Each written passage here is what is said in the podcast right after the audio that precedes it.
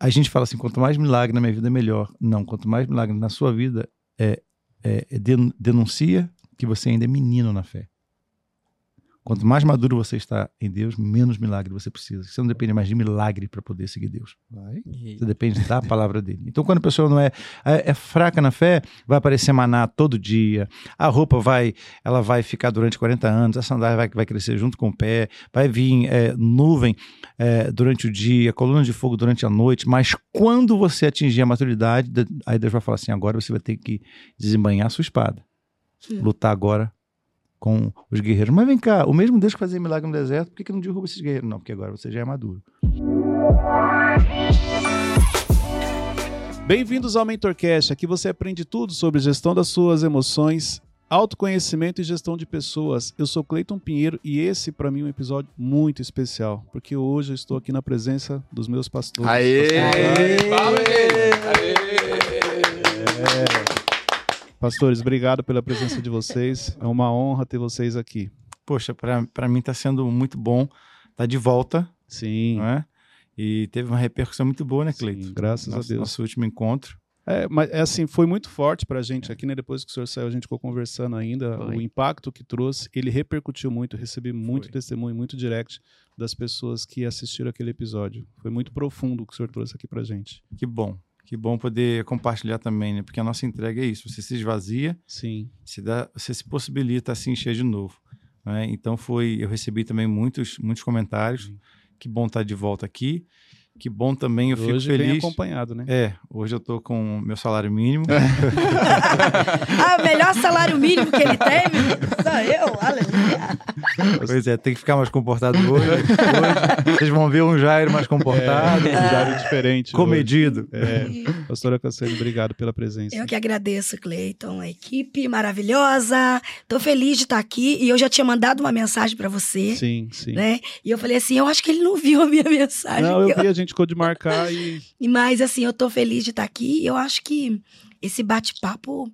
É, para mim também é muito importante porque eu acho que descortina muita coisa, Sim. sabe? Na visão, no modo de entender, e eu acho que bem legal e que seja uma benção para todo mundo que vai Amém. acompanhar. Amém. Do meu lado esquerdo, nós temos aqui Lucas Aguiar, também conhecido como Teixeirinha. Fala, gente, tudo bem? E hoje de castigo, é, lá no banquinho, no banquinho. tá Wesley, nosso menino Wesley. Gente, é um prazer inenarrável. Nosso menino inenarrável, Cleiton. É Falou errado. Inenarrável falar que tá te corrigindo aqui ao vivo, tá vendo? Por isso que ele tá de castigo. Por isso que ele tá de castigo. É. Nos episódios anteriores ele não se comportou como deveria. Mas é muito bom estar aqui, principalmente com a presença dos pastores. Você vai se comportar hoje? Hoje vou, hoje vou, porque eu sirvo lá na Delva, então qualquer escorregada aqui vai afetar lá. Muito bom, gente. Olha só. Hoje eu quero falar com vocês um tema. Eu recebo muito direct uhum. e por isso que eu trouxe esse tema, até pela autoridade que vocês têm no assunto. Mas é como Deus fala com as pessoas. Então eu queria três pontos que eu anotei aqui. É, existem várias maneiras de Deus falar com as pessoas, mas eu acho que é importante a gente trazer um pouco da nossa experiência e até mesmo da história de vida de vocês, ministério. Eu acredito que Deus falou muitas vezes e de diversas maneiras. Então eu entendo que através da, das histórias do que vocês vão compartilhar, as pessoas vão ter mais clareza de identificar a voz de Deus. Uhum. Justamente de você saber o momento certo que Deus está falando, a direção que Ele está dando, para você poder tomar uma decisão. A primeira coisa que eu anotei aqui, Deus fala com a gente através da palavra. Sim. Eu, pelo menos, tenho vários testemunhos de, de, de, de situações onde eu recebi uma direção de Deus através da palavra. Então ele fala, você abre a Bíblia, você tem ali uma direção. Você tem, é, é, você vai para o culto, você através da palavra você recebe uma direção. Vocês, durante a trajetória de vocês, já tiveram situações em que você precisava de uma direção e através da palavra ali Deus foi direcionando, foi, foi dando para vocês uma direção do próximo passo? Primeiro, me, me fala o seguinte: como é para vocês essa questão da voz de Deus? De que maneira ele fala com vocês? Ou ele fala igual com todo mundo, pastor? É, Eu já ia falar, meu pastor, sacerdote, por favor, comece. Um começa que o outro né? vai lembrando. Não, né? é, não, mas assim, eu, eu tenho várias experiências de uhum. Deus falando comigo e de várias formas diferentes. Eu creio que ele tá sempre falando. Sim. E cada um, sabe, vai sentindo da forma mais natural de se entender. Deus fala comigo através de sonhos de forma tão clara que, que sabe aquela sensação de déjà vu? Sim. É como eu sinto. Ah, na verdade, assim, é bem, é bem, é tão, tão sério que às vezes eu falo pro Jará, eu tenho até medo de sonhar. Porque eu sonho exatamente o que vai acontecer. Nossa. Com meu pai foi assim, né? Deus levou meu pai. Dois dias antes, eu tive um sonho. E no sonho, olha como é que foi muito, muito tremendo. Falei assim, é claro que Deus falou comigo. Porque assim, dois dias antes, meu pai morreu dia 14 de janeiro. Então, no dia 12, eu acordei, eu acordei me sentei. Aí o Jairo, o que que foi? Eu falei assim, eu tive um sonho com meu pai. Deus vai levar meu pai. E ele já estava internado, né? E aí o Jairo falou assim, mas... Eh, ele falou com você? Eu falei assim, Jairo, eu estava é, na igreja, o meu telefone tocou. E quando eu olhei o telefone, tinha uma mensagem dizendo assim: é, já está sabendo? Papai descansou. Deus levou o papai. Uau. E aí eu me, eu, me acordei aqui, então Deus vai levar meu pai. Aí o Jairo pegou minha mão, isso era mais oito e pouca da manhã. Pegou minha mão, nós oramos juntos para acalmar o meu coração e tal. O que, que eu fiz? Eu liguei para minha mãe, não falei, eu sonhei e Deus vai levar meu pai, né? Mas eu comecei a preparar e aí orei junto com ela, com as minhas irmãs. Dois dias depois eu estava dirigindo um culto na AD Alfa Tava no altar, dirigindo o culto das mulheres. E, e aí, de repente, meu telefone toca. Era umas nove da noite. Eu peguei o telefone, olhei, olhei pra, né, pra, pra menina que tava me ajudando e falei assim: continua aí. E desci. Quando eu desci, eu atendi o telefone. A minha irmã falou assim: já está sabendo? Papai Nossa. descansou. Nossa. Deus levou o papai. Nossa. E como, como é pra senhora, quando, exemplo, que nem a senhora falou, ó, Deus fala comigo muito em sonho. Muito. Sonho, cara, eu já sei que Deus está falando. Como que é a questão emocional para você trabalhar isso depois? Porque eu acredito que vem aquela acalma o coração. Sim. Porque quando você sabe que Deus está falando, isso acalma a gente. Mas como que é emocionalmente? Eu acho que, que quando Deus mostra as coisas tão claramente como mostrou para mim, ele dá também um, sabe, um consolo e um alívio. Porque na hora eu chorei como filha. Sim. E, e também, ah, eu, vou, vou ser bem sincera, eu orei pedindo para Deus curar meu pai, para restaurar meu pai, sabe? Para para trazer ele de volta como ele era, porque ele estava definhando. Uhum. Mas eu creio que quando Deus tem algo que é melhor para aquela pessoa, ele nos dá um sonho para que a gente se acalme lembrando daquilo assim, olha, eu sei o que é melhor, mesmo que você não aceite naquele momento, entende? Então, assim, quando eu tive esse sonho, o Jairo orou comigo logo cedo e meu coração, sabe, acalmou, porque eu tava orando pedindo assim, Senhor, salva, né, cura, restaura, porque meu pai não é, não é aquilo que tá ali e tal. Você acredita que depois de um ano e meio mais ou menos depois, porque assim, quando eu recebi a, a, a notícia, eu fui pro camarim e recebi a notícia. O Jairo veio, me abraçou outra vez dentro da igreja e o culto estava acontecendo, certo? Uhum. Um, é, é, aí eu peguei e falei assim, não, eu, né, na primeira coisa, é, a primeira coisa, não vou voltar. Sim. Mas Deus falou assim, volta. Hum. Volta. E eu, e eu, na hora, sabe, eu não entendi. Aí veio, vieram algumas mulheres que trabalham comigo e elas falaram assim: Pastora, fica tranquila, eu vou avisar a irmã Márcia pra ela continuar. Eu falei: Não. Eu chorando. Deus mandou eu voltar. Aí, eh, mandou você voltar? Eu falei: É, eu tenho uma palavra para as mulheres. Subi no púlpito e, e, e, eu fui falando que, que tava, sabe, jorrando do meu coração, sabe, a vontade de falar. E eu subi e aí eu dei a notícia para toda a igreja. A igreja estava muito cheia. Dei a notícia, aí ficou aquele, ó, oh, né? Dentro, todo mundo meio que me olhando, como é que ela voltou? E aí, de repente, Deus me deu uma palavra. E eu falei, eu falei exatamente assim: olha, ah, eu não perdi o meu pai para o diabo, Eu não perdi meu pai para o mundo, eu entreguei ele para Deus. Então, hoje eu posso dizer aqui, acabo de receber a notícia que Deus levou o meu pai, então ele levou para si. E eu, meu pai não morreu. Eu sou o legado dele. Eu sou o resultado daquilo que, sabe, ele plantou e ele me ensinou. Então eu falei assim: então ele não morreu, ele continua em mim. Eu sou o legado dele. Quando eu falei isso, você acredita? Um ano e meio depois, eu estava em casa, é, a menina foi para me maquiar e o esposo foi levá-la. Né? E aí, quando ela congrega lá na igreja, você acredita que ele veio me contar um testemunho desse dia? Olha, olha, olha como é que Deus. Porque Deus está no futuro, Deus está no amanhã. E, e, e, aí ele, eu conversando, a menina me maquiando, ele falou assim, pastora, tem um ano e meio que nós estamos na igreja. Aí eu, ah, que bênção, tá aí ela, a, esposa me maquiando. A Samara. E tá me maquiando. Aí ele virou e falou assim, pastor, eu tenho um testemunho para contar. Quando eu cheguei na igreja, eu estava destruído. O meu emocional estava quase entrando em depressão. E na primeira vez que eu fui, a minha esposa foi convidada para o culto das mulheres. Aí eu fui levá-la e sentei lá atrás. E de repente a senhora saiu no meio do culto e de repente a senhora voltou. Quando a senhora voltou, eu não estava prestando atenção em nada. Mas quando a senhora voltou e falou um, uma coisa sobre Deus levar seu pai, eu vou te, eu vou ser bem sincero, eu estava numa guerra com Deus, porque eu sempre fui crente, meu pai é um homem de Deus, e eu pedi para Deus salvar, Deus, sabe, curar meu pai, e ele não curou, ele levou então toda a minha família, eu e meus irmãos estávamos numa guerra com Deus, e eu estava em depressão profunda. E ele falou assim: "Deus me curou naquele dia". Eu falei: "Por quê?". Ele falou assim: "Porque a senhora voltou e disse: "O meu pai não morreu, meu pai está em mim". Meu pai sou eu, eu sou o legado dele. Ele falou assim, pastora, eu voltei para casa naquele dia curado.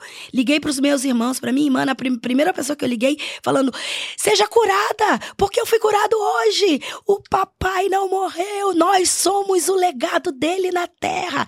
E, e aí, aí eu, sabe, começo a entender que Deus fala sim para curar pessoas. Deus te usa, fala contigo para curar o Lucas, para curar o Jairo. Então, assim, tem coisas que acontecem na nossa vida que Deus fala que você na hora não entende e só vai entender depois. E no começo vocês falaram algo. Então, assim, ó, Deus fala com a gente todos os dias, mas não é todos os dias que a gente escuta a voz Sim. Ouvir a voz de Deus, a gente pode fazer uma ligação com a questão da obediência, porque olha só, Deus falou com a senhora através de sonho, aí depois Deus falou de novo, direto ao coração da senhora, volta lá. E aí tem a ver com a questão da obediência? Tem uma ligação? Eu creio que sim. Pode falar. Não, eu creio que sim, porque quando a gente desobedece, a gente acaba perdendo o time. E aí o medo de perder o time. É porque se a senhora não obedecesse, a senhora não teria o testemunho para dar Exato. hoje. Não teria impactado a vida desse rapaz. Porque eu também teria desculpa, né? Sim. De não ir, porque eu estava é. triste. Seria um bom argumento. Um não, bom. senhor, olha, sou um ser humano, estou destruído emocionalmente, eu não tenho condições de voltar. Mas a obediência da senhora impactou uma outra família. Não é. foi uma vida, foi uma família. Uma família inteira. Libertou.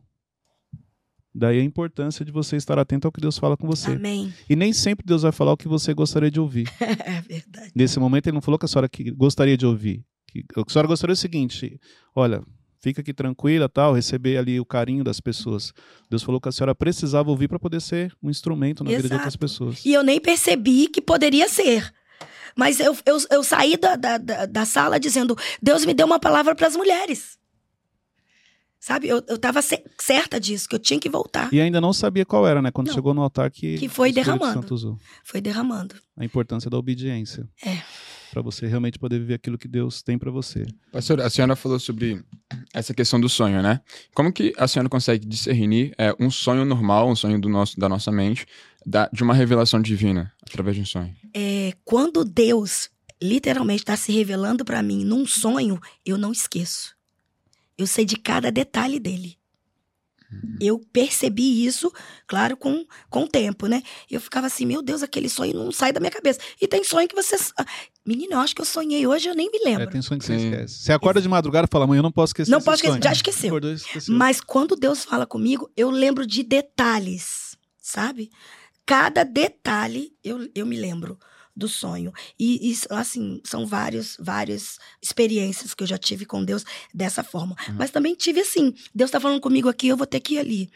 Ah, eu tenho que fazer isso. Ah, eu tive uma experiência de Deus falar comigo, de eu nem saber que eu poderia estar sendo usada para o Lucas. Uhum. Tô dando um exemplo.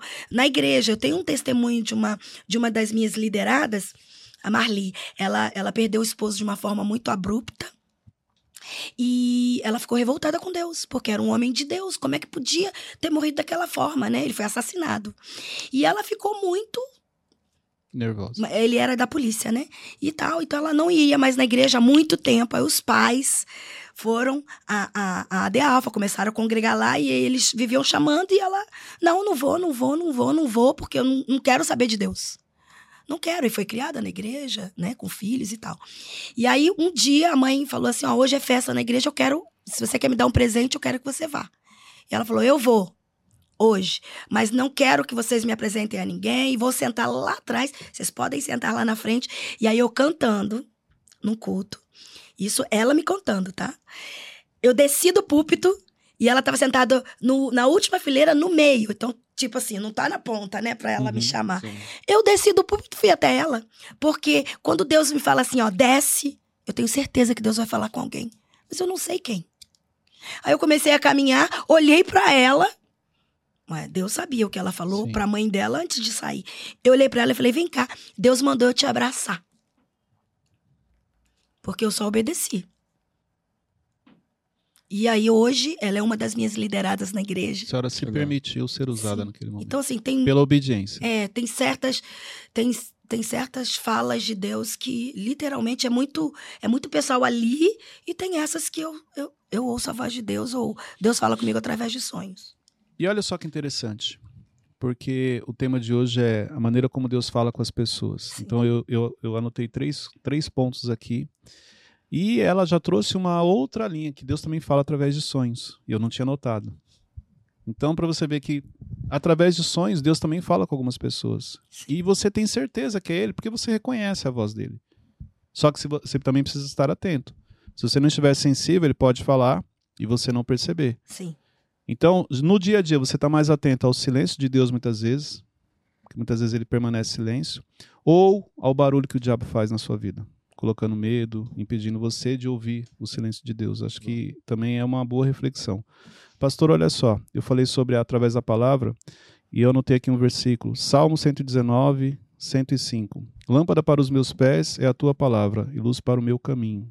Então aqui fica muito claro que a palavra é, uma, é a direção é, é onde você, se você estiver atento, você vai entender o, o, o próximo passo, a próxima decisão. Você teve alguma experiência nesse sentido também? Então, uh, temos que observar o seguinte, Cleito. É, Deus ele fala muito mais com a sua manifestação do que com a sua voz. Porque é, a gente fica muito atrelado, eu quero ouvir a voz de Deus. A voz de Deus não é um timbre. Uhum. Não é? Como que Deus é, trouxe ao mundo físico a, a criação? Não foi em que língua? Hebraico? Uma voz audível? As, as, as, é, através da, da, física quântica, conseguiu mexer com as partículas e começaram a, as coisas a se formar no mundo físico. Precisamos entender que Deus ele não vai trabalhar unicamente, tá? É, e, e, principalmente, especialmente, com timbre de voz. Deus vai trabalhar a voz de Deus que nós chamamos a voz de Deus, porque nós queremos assim, é através da manifestação do poder dele e da vontade dele, ok? Então, se você olhar Hebreus capítulo 1, verso 1, ele vai falar que antigamente Deus falava através é, dos profetas de várias maneiras diferentes e hoje ele fala através da sua palavra, ou seja, Jesus Cristo. Então, Jesus Cristo é o verbo, verbo na nossa língua portuguesa é movimento. Então, o verbo está em movimento, que é uma pessoa, Deus nunca vai falar com você primeiro, nunca vai falar com você parado. Deus sempre vai falar com você em movimento. Então você precisa se movimentar para que você possa ouvir a voz de Deus.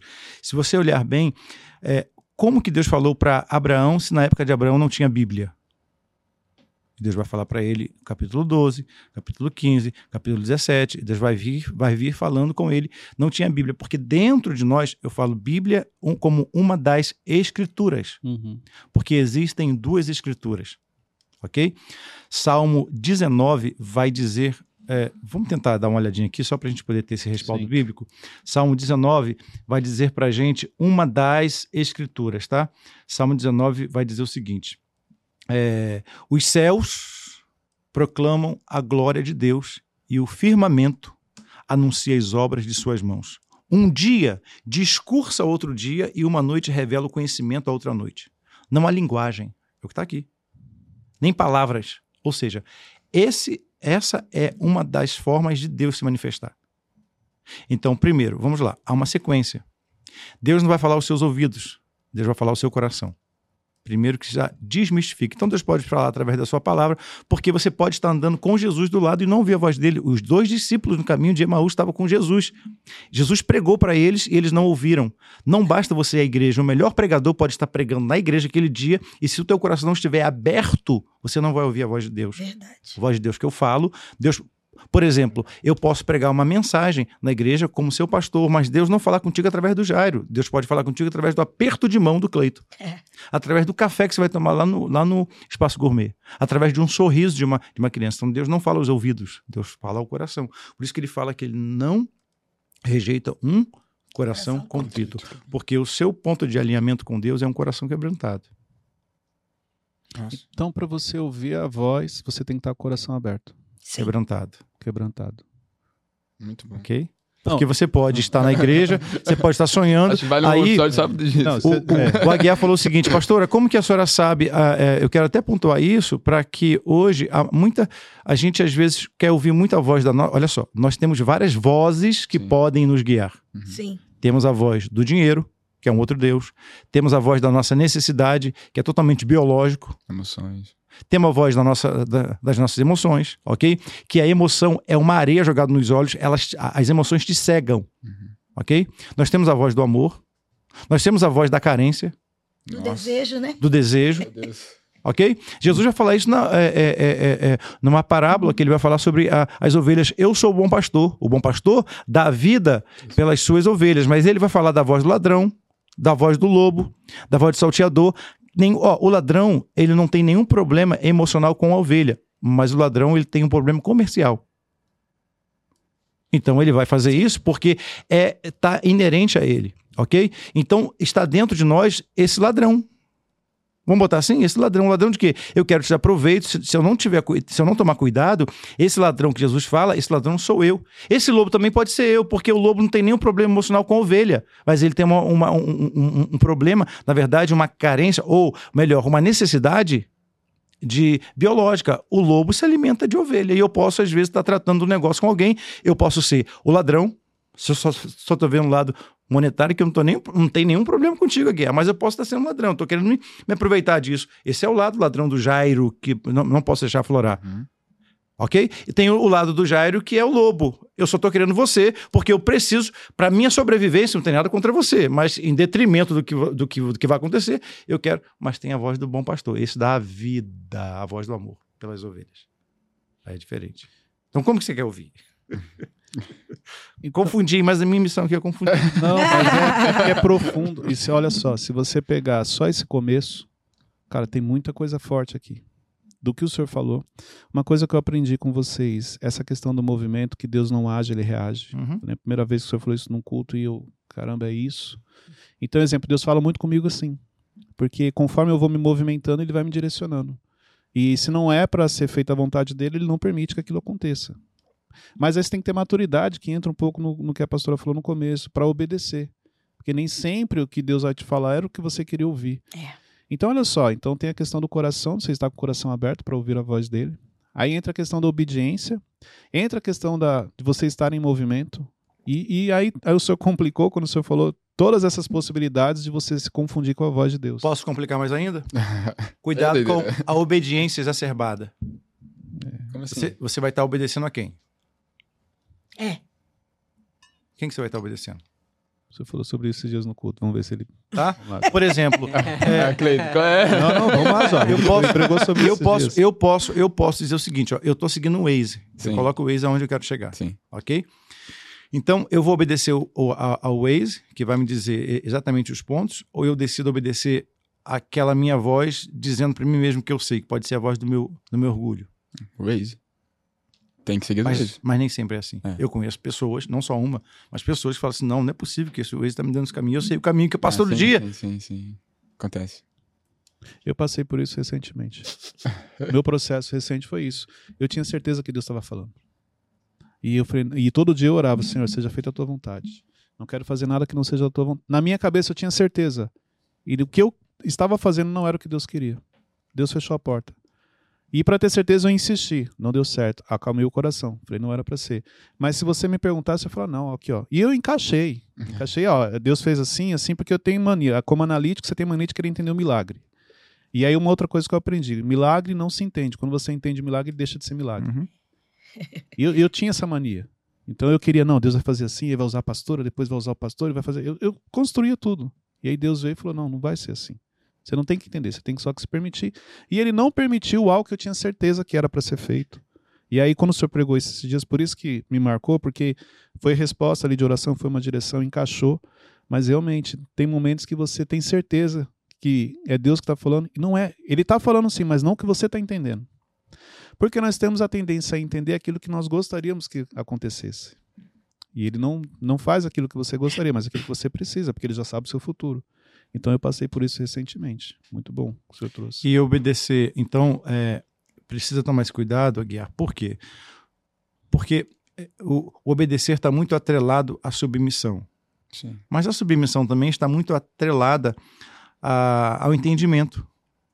Então o povo perece por falta de conhecimento. O povo fica aprisionado, está lá em Isaías, por falta de entendimento. Então, conhecer é uma coisa, entender é outra.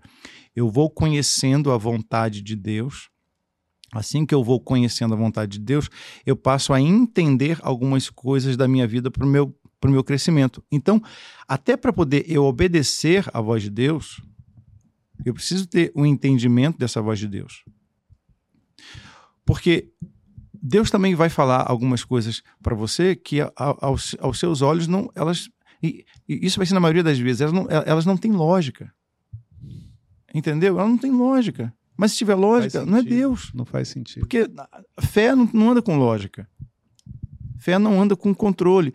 E na maioria das vezes nós queremos ter, está em nós, está inerente do ser humano. Eu preciso ter o controle, porque eu tendo controle, e o entendimento é muito atrelado a isso. Quando eu quero entender, é porque eu quero manter o controle. Entendeu?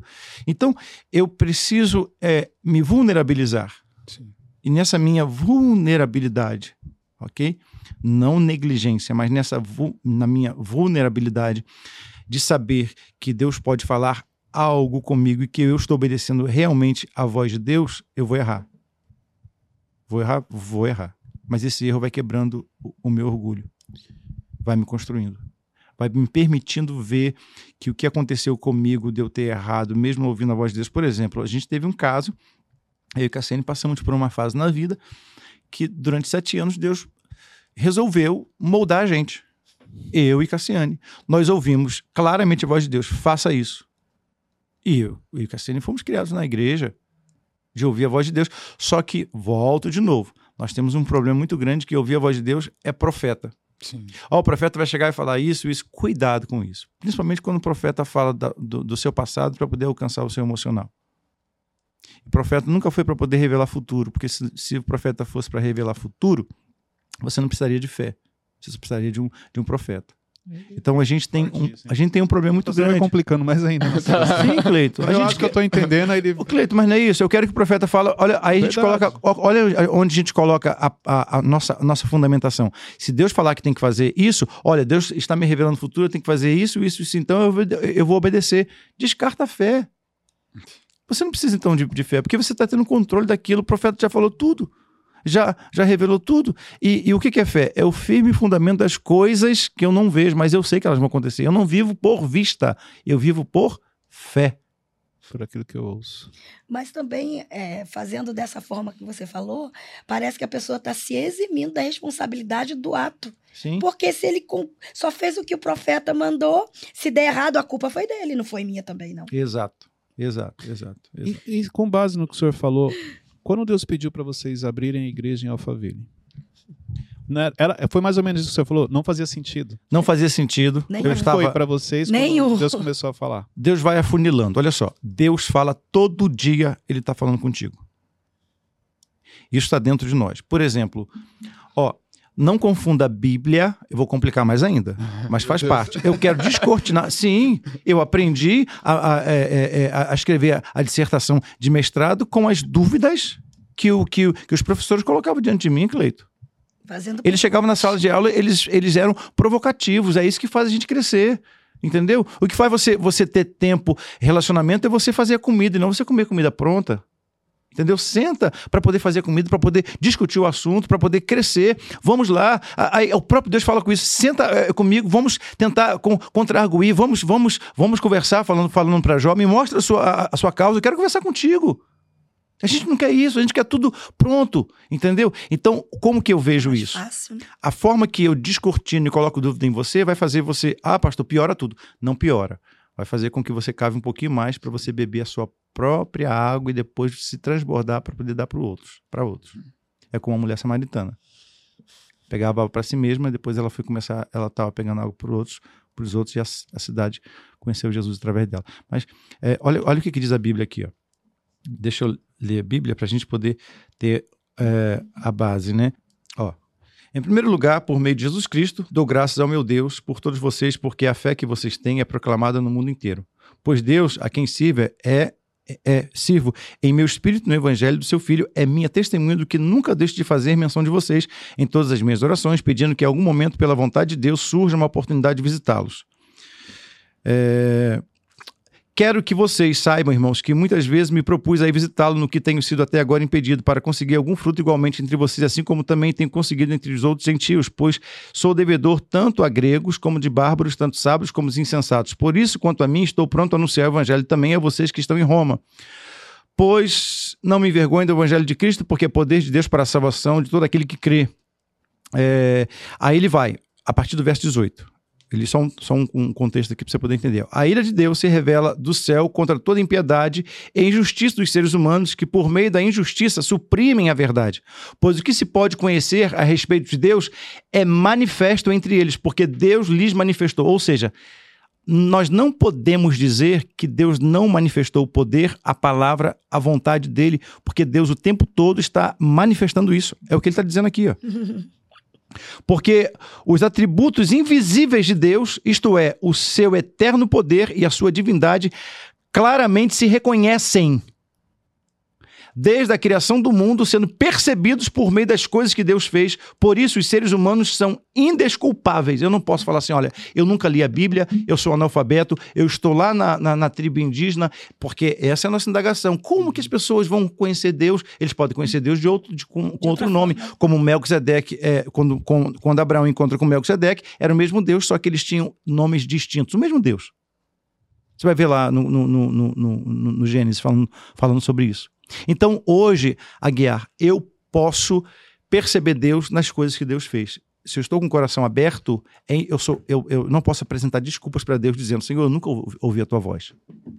Porque as coisas invisíveis de Deus, ele colocou visíveis para que ele pudesse comunicar com a gente. Então, Deus vai falar contigo através de um, de um canto de um pássaro. Deus vai falar contigo através de um abraço. Deus vai falar contigo através do sabor de uma, de uma comida.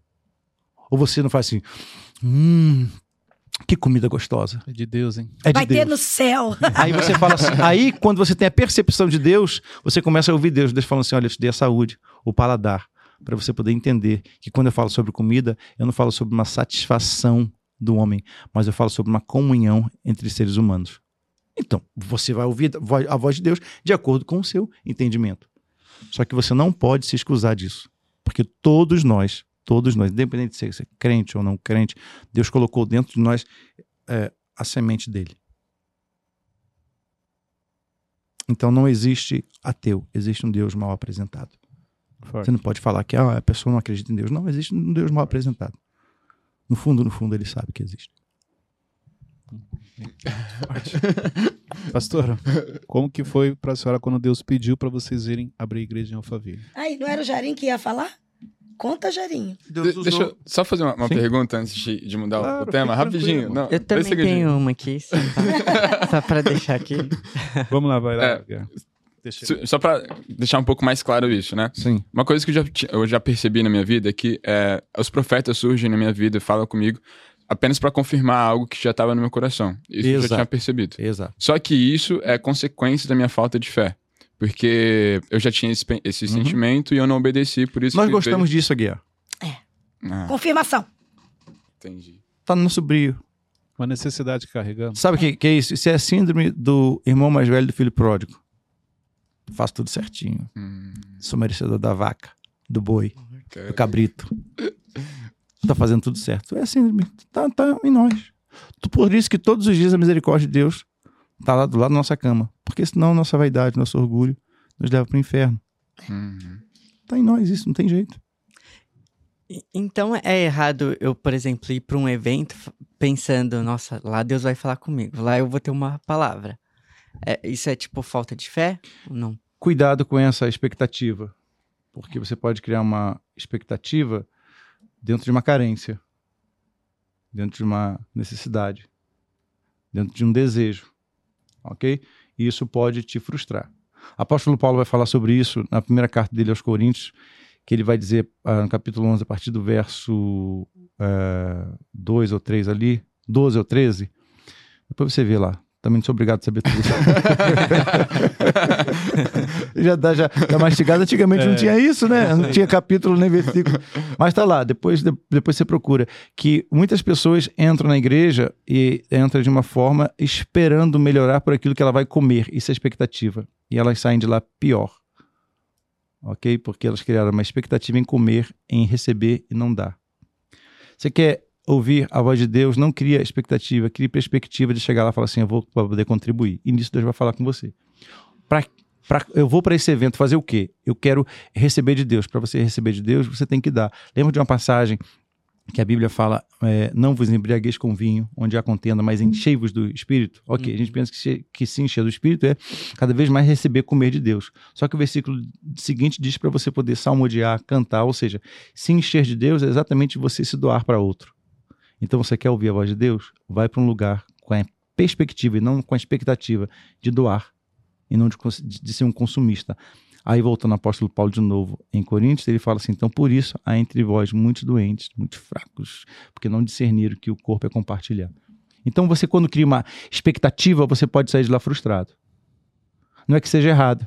É porque até então, até agora, eu não sei se a pergunta sua foi boa ou ruim, porque até agora você estava ainda numa escuridão sem saber o que é isso. Ok? Então hoje já foi colocado luz. Então quando você chegar no lugar, não vá naquele lugar para exclusivamente ouvir a voz de Deus, porque senão você pode ouvir a voz do diabo e pensar que é a voz de Deus, se a tua necessidade te levar a isso. Eita. Muito Segura bom, essa, cara. Muito bom. É porque o diabo ele vai falar o que você quer ouvir. Lembra o que ele falou para Eva? Deus tinha falado para Deus nunca tinha se, se dirigido para Eva. Deus tinha falado sempre para Adão. Deus falou para Adão: se comer dessa árvore, aí a serpente chega para Eva, distorce tudo e fala assim, ó. Aí a, a, a Eva fala assim, olha, é, Deus falou que se comer, se tocar, Deus nunca tinha falado de tocar. Mas Satanás falou o que ela queria ouvir. Então, pelo fato dela querer ouvir aquilo, a árvore se tornou agradável. E a árvore não foi, não foi o diabo que colocou a árvore lá, foi quem? Deus. Foi Deus. E engraçado também que não foi Deus que colocou a serpente, não foi o diabo que colocou a serpente lá, foi quem? Deus. E não foi o diabo que fez a serpente. Quem fez a serpente? Deus. Deus fala que você precisa ouvir o diabo que você gosta de ouvir. Exato. Pegando um gancho, então, para a pergunta que eu fiz sobre quando vocês ouviram Deus a primeira vez para vir abrir a igreja em Alphaville, porque o ponto número dois que eu queria trazer aqui é quando Deus fala com a gente através de pessoas. Então, quando Deus falou para vocês irem para Alphaville, Ele usou pessoas também para confirmar? Como que foi esse processo? Eu estava débil, sem saber para onde ir. Sem direção. Eu nunca pensei em abrir igreja. Até que começou a funilar. E nós já, já estávamos dirigindo um culto na Assembleia de Deus de Nova Iguaçu, pastor João Nunes. E o culto, a Cassine começou dirigindo o culto, né? Esse, ela, quanto tempo você ficou dirigindo o culto sozinha? Sozinho? Três anos. Três anos. Sozinha? Sozinha. Ela me chamava, não, eu tô aqui produzindo. Ele não queria assumir o pastorado. Ah, então teve Eu uma luta disso. contra a questão Mas o do senhor- chamado. Mas o senhor já sabia que isso ia acontecer em algum momento ou não? Já. Tá postergando. Mas ele fugia. A senhora sabia? Deus já Fugia. tinha mostrado pra senhora também que ele tinha Sim, porque o chamado já estava nele. Só que ele fugia. Ele falou: Não, eu sou músico. Eu não sou Sou pastor. músico, produtor, empreendedor. Aí ele ficava gravando outros cantores Aham. e eu ia dirigir o culto. No meu terceiro aniversário, que todo ano a gente fazia aniversário de um ano, dois anos, três anos do culto. Aí eu falei, você tem que ir. Aí ele falou assim: não, então eu vou. Aí nesse dia, Deus pegou ele e sacudiu mesmo. Então a senhora ficou três anos dirigindo o culto sozinha. Sim. O pastor fingindo que eu não estava entendendo o que Deus estava Exatamente. falando. Lerdo. Então, é. Não, dando uma de lerdo, tá? Dando uma de Mas já lerdo. sabia o que ia acontecer no final. É. Eu aprendi que Deus pede o que não faz sentido, que é para glorificar é. o nome dele no final, e pede o que você não quer fazer porque tem uma ligação com o seu propósito. Você vai ajudar muita gente, viu? Porque tem muita gente que está hoje dando uma dileta pensando que Deus vai esquecer ou vai ou vai, é, vai caducar. Deus, não vai, né? vai caducar. Sabe aquela multa quando caduca? Ah, caducou a dívida? Não, não, não, não, não, não, não, não. Se você estiver burlando o processo, você vai é, você vai cada vez mais dificultar a sua vida. Vai Porque a Bíblia fala tudo, que né? todas as coisas que operam para o bem é naquele esquema Deus é no segundo o, O seu seu propósito. propósito. Ok? O seu propósito está atrelado ao seu chamado, ao seu dom, à sua, à sua profissão. Tem que estar tudo linkado uma coisa, uma coisa com a outra. Então, quanto mais tempo. Porque você já entendeu. Você já entendeu. Só que eu estou ganhando 100 mil, 1 milhão, 500 mil no que eu estou fazendo, então você acha que eu vou. Não, aí você começa a ver que o dinheiro, na verdade, começa a se tornar um vazio. Um sonho, quando volta para você, quando não está em Deus, ele volta de forma dobrada, trazendo para você uma consequência maior. Então, às vezes, a gente procura realizar um sonho fora de Deus, com carro novo, com casa nova, com viagens, isso acaba aumentando o tamanho da cratera. Mas tem algo importante. Cratera. Cratera. Cratera. Tem algo importante aqui, que é aí onde entra a sabedoria da pastora. Porque olha Sim. só, são três anos dirigindo um culto, onde Deus já tinha mostrado algo para a senhora com relação ao ministério. Como que foi para a senhora? É, ó, Deus já mostrou para a senhora, já tenho clareza. E eu assumi, né? A senhora assumindo um culto, e acredito que não era fácil conduzir esse culto ali sozinha. E ele fingindo que não tá entendendo, não, não é comigo, tô, tô trabalhando, tô ocupado. isso aí. Como que foi pra senhora esse processo? Então, eu, eu, eu vivia, eu fica, realmente eu ficava no pé. E eu já era cantora. Saindo, cantando, cantando. Porque olha, só, olha que interessante. É, quando, quando aconteceu de começar o culto, o nosso pastor entregou pra nós dois. Aí o Jairo falou: não, vai você. Entendeu? Porque nós tínhamos sido, nós tínhamos é, sido consagrados ao pastorado em 2005. Nós começamos o culto em 2007. Então nós, que eu digo eu, aí eu assumi e, e peguei o culto e comecei a fazer. Fiquei três anos. E aí, ne- nesses três anos, eu ficava assim: quando que você vai? Amor, amor, você tem que assumir. E aí, vamos dizer, depois de três anos, eu sou a líder. Eu poderia Sim. me perder aí. Não, porque eu sou a líder, porque ele nunca veio. Então, é, é- é justamente isso, que é, que é o emocional, né? É, porque o emocional quer falar. Só que eu, é, assim, eu, eu sempre tive muito temor a Deus, né? E eu sabia da, da, da- promessa que Deus tinha já conosco. Tanto é que nós somos consagrados no mesmo dia, na mesma hora, e eu não estava previsto para ser consagrada a nada. Porque eu já era missionária, né, na nossa igreja, e eu, já, eu fui para a consagração dele. E aí, quando ele se ajoelhou e o bispo, né, colocou a mão sobre a cabeça dele, ele perguntou onde está Cassiane. Aí eu tava ali como a esposa que tava apoiando.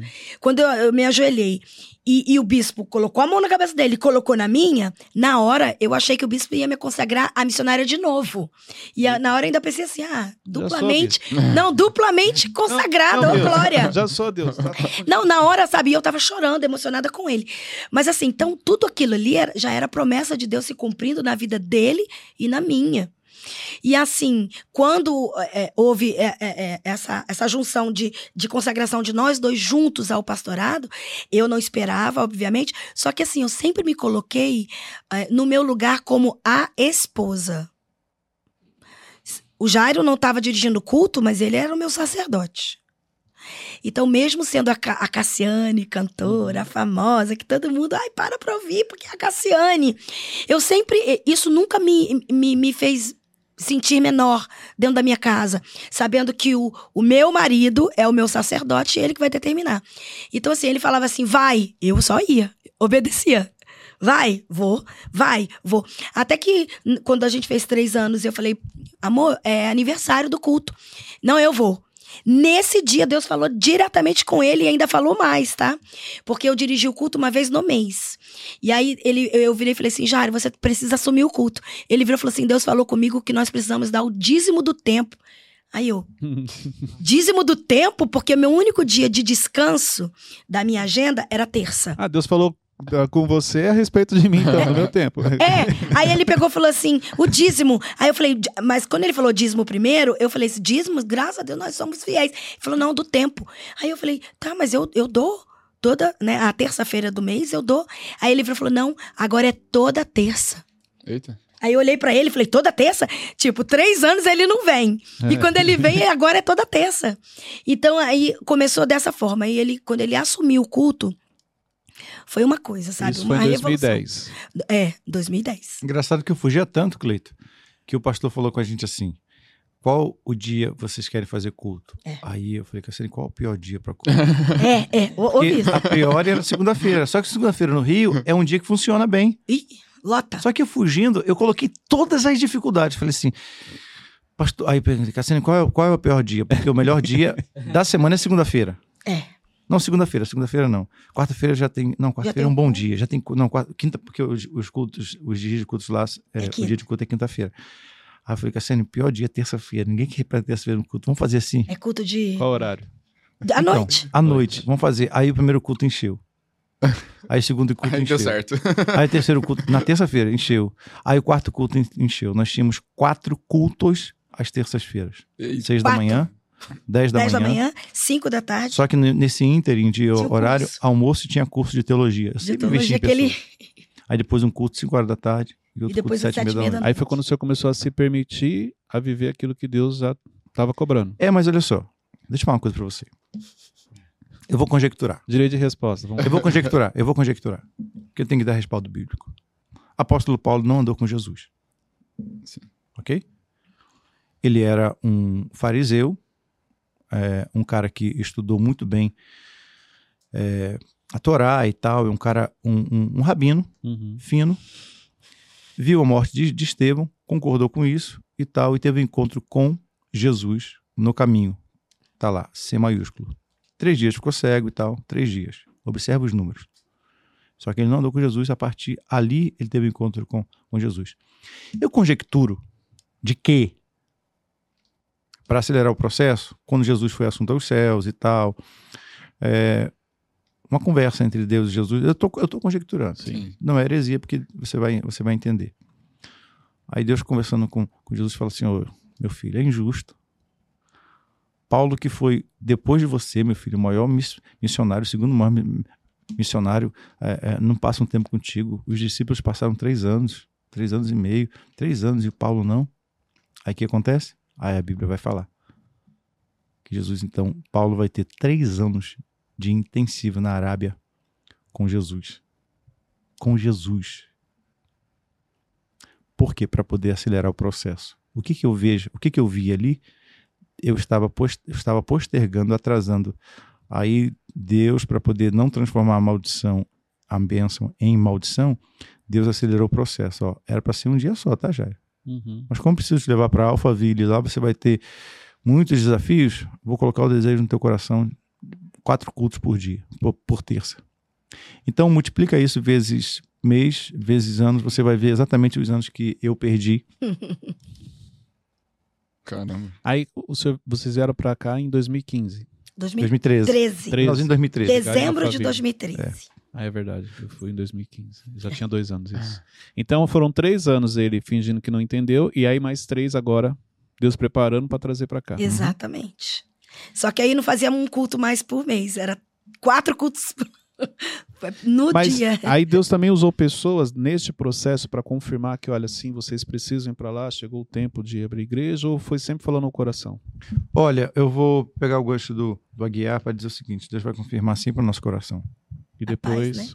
a, vai dar paz. O árbitro vai é dar paz. paz. Vai, vai parecer loucura. Porque o que Deus fala é da dimensão dele e não da nossa dimensão. E o que é da dimensão dele é loucura pra gente. Eu achei loucura. O que fala no âmbito de, no âmbito, Não, no âmbito de fé é loucura pra gente. vim para Alphaville. Sim. Não, é loucura. Mas aí Porque tá o hoje segredo. é fácil vir para Alphaville. Porque, olha só, nós pastores, sim. estavam dirigindo um culto quase sete anos, vamos pôr assim, né? Seis anos e pouco. E, e de repente. Só que olha só, não surgiu esse desejo no nosso coração, não. Por isso que eu Não. falei pra você que eu tava débil visualmente. Não, Eu eu, tava- falo assim, que de repente é, vem essa, essa proposta pra gente vir. Mas olha só, depois que você tá seis anos dirigindo um culto Sim. e você é pastor, eu tô dizendo o natural. O que, que a gente pensava? Uma hora a gente vai dirigir uma igreja, Uhum. certo? Mas vai ser o quê? Vão nos mandar pra algum lugar. Já pronto. Já pronto. Aí recebemos, Entendeu? exatamente, aí recebemos o convite do nosso bispo no Rio de Janeiro, que é, ele é o, o, o, o- o presidente do, do estado, ok? E faz parte da mesa diretora mundial, o bispo Abner Ferreira. Nós estávamos sob o pastorado do pastor João Nunes. Sim. ok? Sob a bênção dele. Ele falou, meu filho, a partir de hoje, estou vendo seu crescimento, e essa, essa foram as palavras dele. Eu não posso manter duas águias no mesmo lugar. O pastor João Nunes é um pai para você, e eu estou vendo o teu, o teu chamado ministerial. Ele- E o E, ele chamou ele crescimento. Cassiane. Ele, a bispa Mavi para poder, Mavi para poder conversar com a gente, e nós conversamos sentado à mesa ali, e ele falou assim, olha, é, eu tenho um campo para você poder começar já pastorear, porque vocês têm um chamado e tal, tal. Foi aonde eu, eu, eu ouvi, depois disso, nós já nós estávamos morando no Rio ainda, né, foi aonde eh, o pastor Dilmo dos Santos estava em férias com, eh, em missão com o pastor Samuel, na época, o pastor Samuel Ferreira, que é o presidente da nossa convenção, e ele me ligou falou, ô Jairo, eu preciso ter uma conversa com você. O bispo precisa conversar contigo. Eu falei, ok. Peguei o voo, vim para São Paulo, e ele falou assim, olha, eu sei que meu irmão já conversou contigo, mas eu gostaria que você é, vou colocar essa semente no seu coração. Eu falei, é um pedido ou uma ordem? Porque o pedido eu posso pensar, uma ordem para se acatar, não tem jeito. Sim.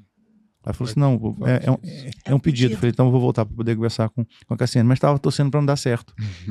De novo, eu ficava com dor de barriga, exatamente com dor de barriga. Eu falei, não, eu já tenho minha empresa. Cleito, a minha empresa no Rio, ela é toda montada, toda pronta, toda, sabe? É, eu fiz com esmero, porque eu acreditava que aquilo ali seria. é, é, é, eu, i- i- iria ali me eram, seus, aposentar ali. ali eram os seus planos. Ali era a minha zona de controle. Controlava tudo, Sim. entendeu? Os planos que você fez pra você. Todos eles estavam ali. Estar em Alphaville é os planos que Deus tem Exato. pra vocês. Exato, exato. Aí voltamos pro Rio, conversei com o Cassiano, que eu não queria que desse certo. Falei, Cássio, o que, que você acha de a gente se mudar? São Paulo, o bispo conversou comigo sobre isso. Eu falei, ah, pode ser, é uma boa. Vai ser ok. A segunda dificuldade, vamos começar com os filhos. Filhos, ah, uma boa. Nossa. Meu Deus. Acho legal, pai. Porque Não, eu só vim acordar quando eu tava aqui já. Mas olha só, então a gente pode falar que o bispo foi usado, uma pessoa, uhum, para dar uma direção, porque hoje olhando para trás, Deus já vinha apontando que estava preparando vocês para o que vocês iam viver aqui. pra cá não, mas pra algum lugar. É. Foi Tá. o que Deus falou para. Olha era. só, Não. foi o que Deus falou para Abraão. Para onde você vai, não importa. O que importa é que onde você está já não te cabe mais. Ok? Então, na maioria das vezes, Deus vai falar na sua submissão. Você quer, não importa se você é crente, porque é, a promessa de Deus não é para crente, é para quem é justo. E o justo é aquele que submete Sim. E obedece. e obedece. Então, a, a- submissão, se você estiver em um lugar onde alguém está tentando o seu mal, está tá, é, é, é, é, tentando te, te prejudicar, em qualquer lugar, Cleito, se você for alguém humilde, com um coração humilde, alguém está tentando mal e está fazendo bem, Deus vai te dar o livramento. Se você é alguém com coração humilde, Deus vai te dar direção. Se você é alguém com coração humilde, você se submete. Então Deus vai, Deus vai te honrar nisso. E sempre fomos submissos. Sempre. Eu, cri, eu O Jairo foi criado nesse, nesse contexto, a Cassiane também. Então, quando o bispo falou, vai, eu, ok, vamos. E ele falou, aí eu tive que esperar a palavra dele com o tempo dele, ok? Para que não virasse também uma maldição. Ele falou assim: ó, você vai, não tem igreja lá. Eu pensei que já fosse uma igreja pronta. É. A gente começou no, No hotel. no, no hotel, onde só tinha fã, fã não dá oferta, fã não dá. Sim, Era Aí fã, não os- era ovelha. é, exatamente. Os fãs começaram a virar ovelhas. E eles- eles começaram então a contribuir e tal, porque a igreja se sustenta. E nós oramos, né? Consagramos pra. Todo ministério se sustenta com dinheiro. Não tem esse negócio, ah, se sustenta pela graça de Deus. Quem sustentava o ministério de Jesus era a- as mulheres. É verdade. Ricas, Então, né? então um dos. isso- e que fique bem claro isso. Porque a gente talvez tenha uma conversa ou talvez uma intenção exacerbada em relação ao dinheiro, mas a, se você andar com aquilo, se você ter o dinheiro, o dinheiro não te ter, o dinheiro é um dos indícios, um dos indicadores de que o, a, a, a, o seu projeto em Deus está tendo crescimento, claro. Então, a gente teve aqui muitos fãs que não ajudavam em nada, eu quero dizer, não ajudava absolutamente nada. Chegar no final do mês, aí eu já queria começar bem. Como? Eu, eu não podia começar com uma banda ruim. Aí eu... Porque já tinha sua régua, né? O Sim. Aí eu contratei quatro, cinco, seis, sete, sete bons músicos, três vocais, e, e aí contratei é, é, é, é, o, o, o, Henrique Garcia, contratei o, o, o, o, o baixista, ah, esqueci o nome dele, muito, muito bom baixista, é, é, a, a, a, Marina, que é tecladista também, o Emerson, contratei o Ed, contratei, ou seja, era tudo músicos bons, o Braguinha, baixista, só músicos bons. E eu falei assim: olha, eu, eu vou honrar Era vocês. Top. Só que, que nesse, nesse ínterim, Deus me deixou estudando com a empresa no Rio e Cassiane viajando e, e o que a Cassiane dizimava e ofertava na igreja, mantinha a igreja. É. Você vê como Deus é perfeito, né? Se pegar o ministério de vocês, a história de vocês. Porque o senhor falou algo interessante quando o senhor falou dos fãs. Os fãs não, não sustentavam a igreja, porque não eram ovelhas. Mas... Os fãs de Jesus também não. Eles só iam atrás de Jesus por causa, de, por causa de milagre. Se tivesse celular lá, era selfie toda hora com Jesus. é. e, mas vocês têm essa clareza do propósito que Deus tem na vida de vocês no sentido dessa questão dos fãs? Porque olha só, a, a pastora Louvana ela atinge não somente quem é cristão, quem é crente. Ela atinge várias pessoas através do louvor, através da música, toca várias pessoas. Por quê? Quando nós não éramos convertidos, a Luciana ouvia a pastora. E ela gostava, ela tinha os CDs e ela acompanhava. Tanto que dentro do nosso testemunho é justamente isso. A Luciana era uma fã. É. E quando ela viu a senhora ali na televisão, ela falou: até eu, se visse a Cassiano, chorava. E eu, é isso, eu vou proporcionar esse momento para ela. Porque a Luciana nunca foi fã de ninguém. E foi a primeira vez que eu vi a Luciana falando algo de alguém. Tipo assim: nossa, a Luciana é fã da Cassiane, vamos falar assim. Nossa, mas tudo bem. Então eu vou dar um. Tive uma ideia, na realidade tinha um propósito ali por trás é. disso e, e, a gente se converteu. E eu lembro que quando a, a, a, gente foi na igreja a primeira vez, é interessante. Por quê? Quando o senhor. Primeiro, quando começou o louvor, eu falei assim: apagou a luz, começou a fumaça, a cantar. Eu falei, mano, isso aqui não é igreja. Como é que eu vou falar que isso aqui é uma igreja? Eu nunca tinha tido uma experiência dela. Você não era apagar. crente, mas já era um religioso. Né? não, então, olha que interessante. Eu falei, como é que é assim? O pessoal canta. Mas eu gostava. Na época, o louvor muito bom, né? Então, essa questão do, do som sempre foi muito boa. Aí a pastora sobe dá o testemunho de um do fórum lá na Barra Funda, que a senhora estava uma, uma pessoa na fila Sim. com CDs. Eu, eu, lembro que esse dia foi muito impactante pra gente. E a senhora começou a contar e eu comecei a chorar no testemunho, porque eu sempre eu, eu gosto muito de testemunho, Sim. porque eu acho que o testemunho é, é a manifestação do agir de Deus quando a pessoa está contando. E depois o pastor subiu. E quando o pastor subiu, eu não vi ele como pastor. Eu vi ele como líder, como empresário, empreendedor. Eu vi tudo, menos pastor, porque uhum. eu tinha uma aversão a pastor. Eu tinha os meus gatilhos com pastor. Mas aí o senhor começou a falar e eu gostei dele. Faz sentido. E aí o senhor foi usar aquele dia também chorando. No final a gente queria ir embora. E aí a Gisele levou a gente até a senhora. E a pastora vem dar um abraço na Luciana. Mas é aquele abraço acolhedor. De urso! É.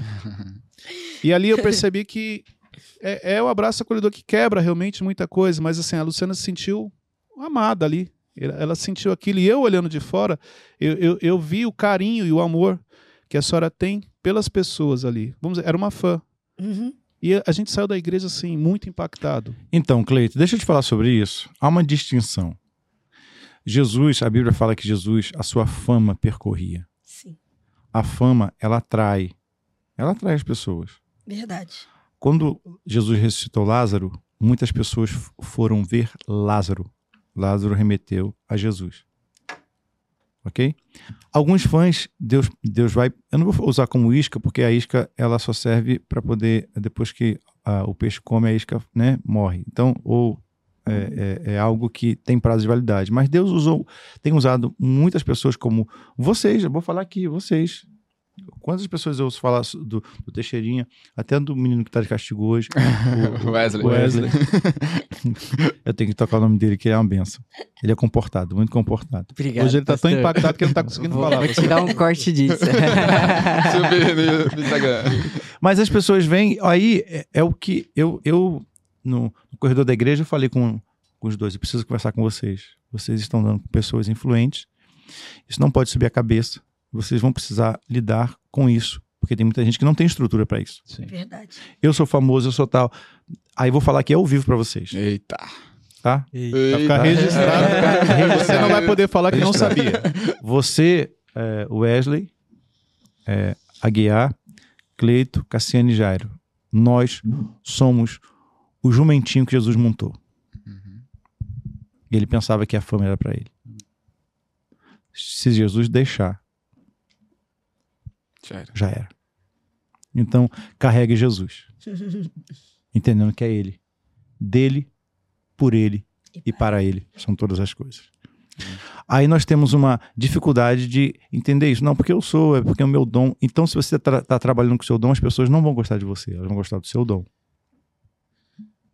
Em cima disso, domingo o senhor falou algo, e para mim foi muito forte, que encaixa Uhum. no que o senhor acabou de falar, quando o senhor falou de, do filho de Noé. Uhum. Mas a- naquela, naquele, naquele momento o senhor falou o seguinte: Noé se embriagou da bênção. Uhum. E você tem que tomar cuidado para você não, não se perder embriagar. na. Você entendeu? E, e- e é muito isso. Se você não. Aí vamos lá. O senhor sendo usado por Deus para me direcionar. Eu lembro lá atrás, na, na Rio Negro. Primeira, uma das. A segunda, terceira vez que o senhor encontrou comigo, o senhor falou assim: guarde seu coração. É. E eu. Amém. Mas, tipo assim, tá bom. Eu achei que eu entendia o que era. E o senhor sempre falava para mim: guarde seu coração, guarde seu coração. Mas eu nunca entendi a profundidade disso. E realmente, hoje, diante de, de tantos processos que a gente passa na vida, faz todo sentido. E aí eu lembro que no culto a gente. É o que o Wesley falou, eu já fui pro culto também, Luciano, vamos que Deus vai falar com a gente hoje. Chegava lá, o pastor era usado. E no final, pastor, guarde seu coração. Eu falo, meu Deus. O que será esse guardar o coração? Hoje sim, eu entendo. E é um pouco do que o senhor acabou de falar pra gente aqui. O quanto guardar o coração é importante para você não se perder diante de uma bênção que Deus derrama. Outra coisa que o senhor falou também que foi muito forte, quando o senhor falou assim: nós não estamos preparados para receber todas as bênçãos de Deus. De uma vez só, não. De uma vez, não.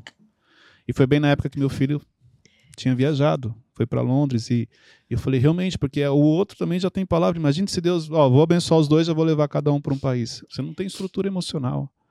Então, realmente, essa questão de você blindar o coração, de você estar atento ao que Deus está falando, porque Deus sim fala através da palavra, fala através de pessoas, fala através de sonhos. E é interessante dentro da história de vocês, porque mesmo quando o senhor não estava entendendo, chegou uma hora que o bispo chega e fala: vocês vão para Alphaville. E nem, o senhor nem imaginaria que, olha só, o senhor falou da gente, mas ó, nós estávamos aguardando. Sim. Porque foi através da igreja que eu conheço também o Tiago, que também Uhum. é uma, uma pessoa muito usada na, na, na nossa vida para direcionar. Vocês nem tinham noção. É, a nossa Os vinda para cá possibilitou a, vida do, a vinda do, do Tiago também. Sim. Eu lembro quando, quando o Tiago veio, Quando chegou. entendeu? Então eu fico vendo que é, é, nós fomos, na verdade, nós pavimentamos o caminho, ok? E Deus, através do, no- do nosso sim, Sim. Né? é, é, é, é, Deus possibilitou outras pessoas serem abençoadas. Não, porque assim como a nossa família foi transformada, conhecemos a palavra, nos convertemos, nos batizamos. Na Delfa, várias famílias. Casamos através- o seu filho. Casamos o Vinícius, vocês casaram o Vinícius, daqui a pouco o Arthur. É. Então, olha só, é, eu sempre falo isso, talvez vocês não tenham noção do quanto o ministério impacta, abençoa e transforma a vida de outras pessoas. Quando vocês decidiram ouvir e obedecer à voz de Deus.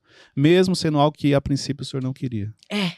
E aí a sabedoria da é. pastora dentro desse processo, que eu imagino nesses três anos que ela está dirigindo o culto sozinha e o senhor não querendo, o quanto para ela também foi difícil emocionalmente. Muito. Ô Cleito, uma coisa é você ter, não ter paz, tentar buscar a paz, tentar buscar a tranquilidade. Você nunca vai, vai ficar tranquilo. A Bíblia fala assim, ó, no mundo tereis aflições.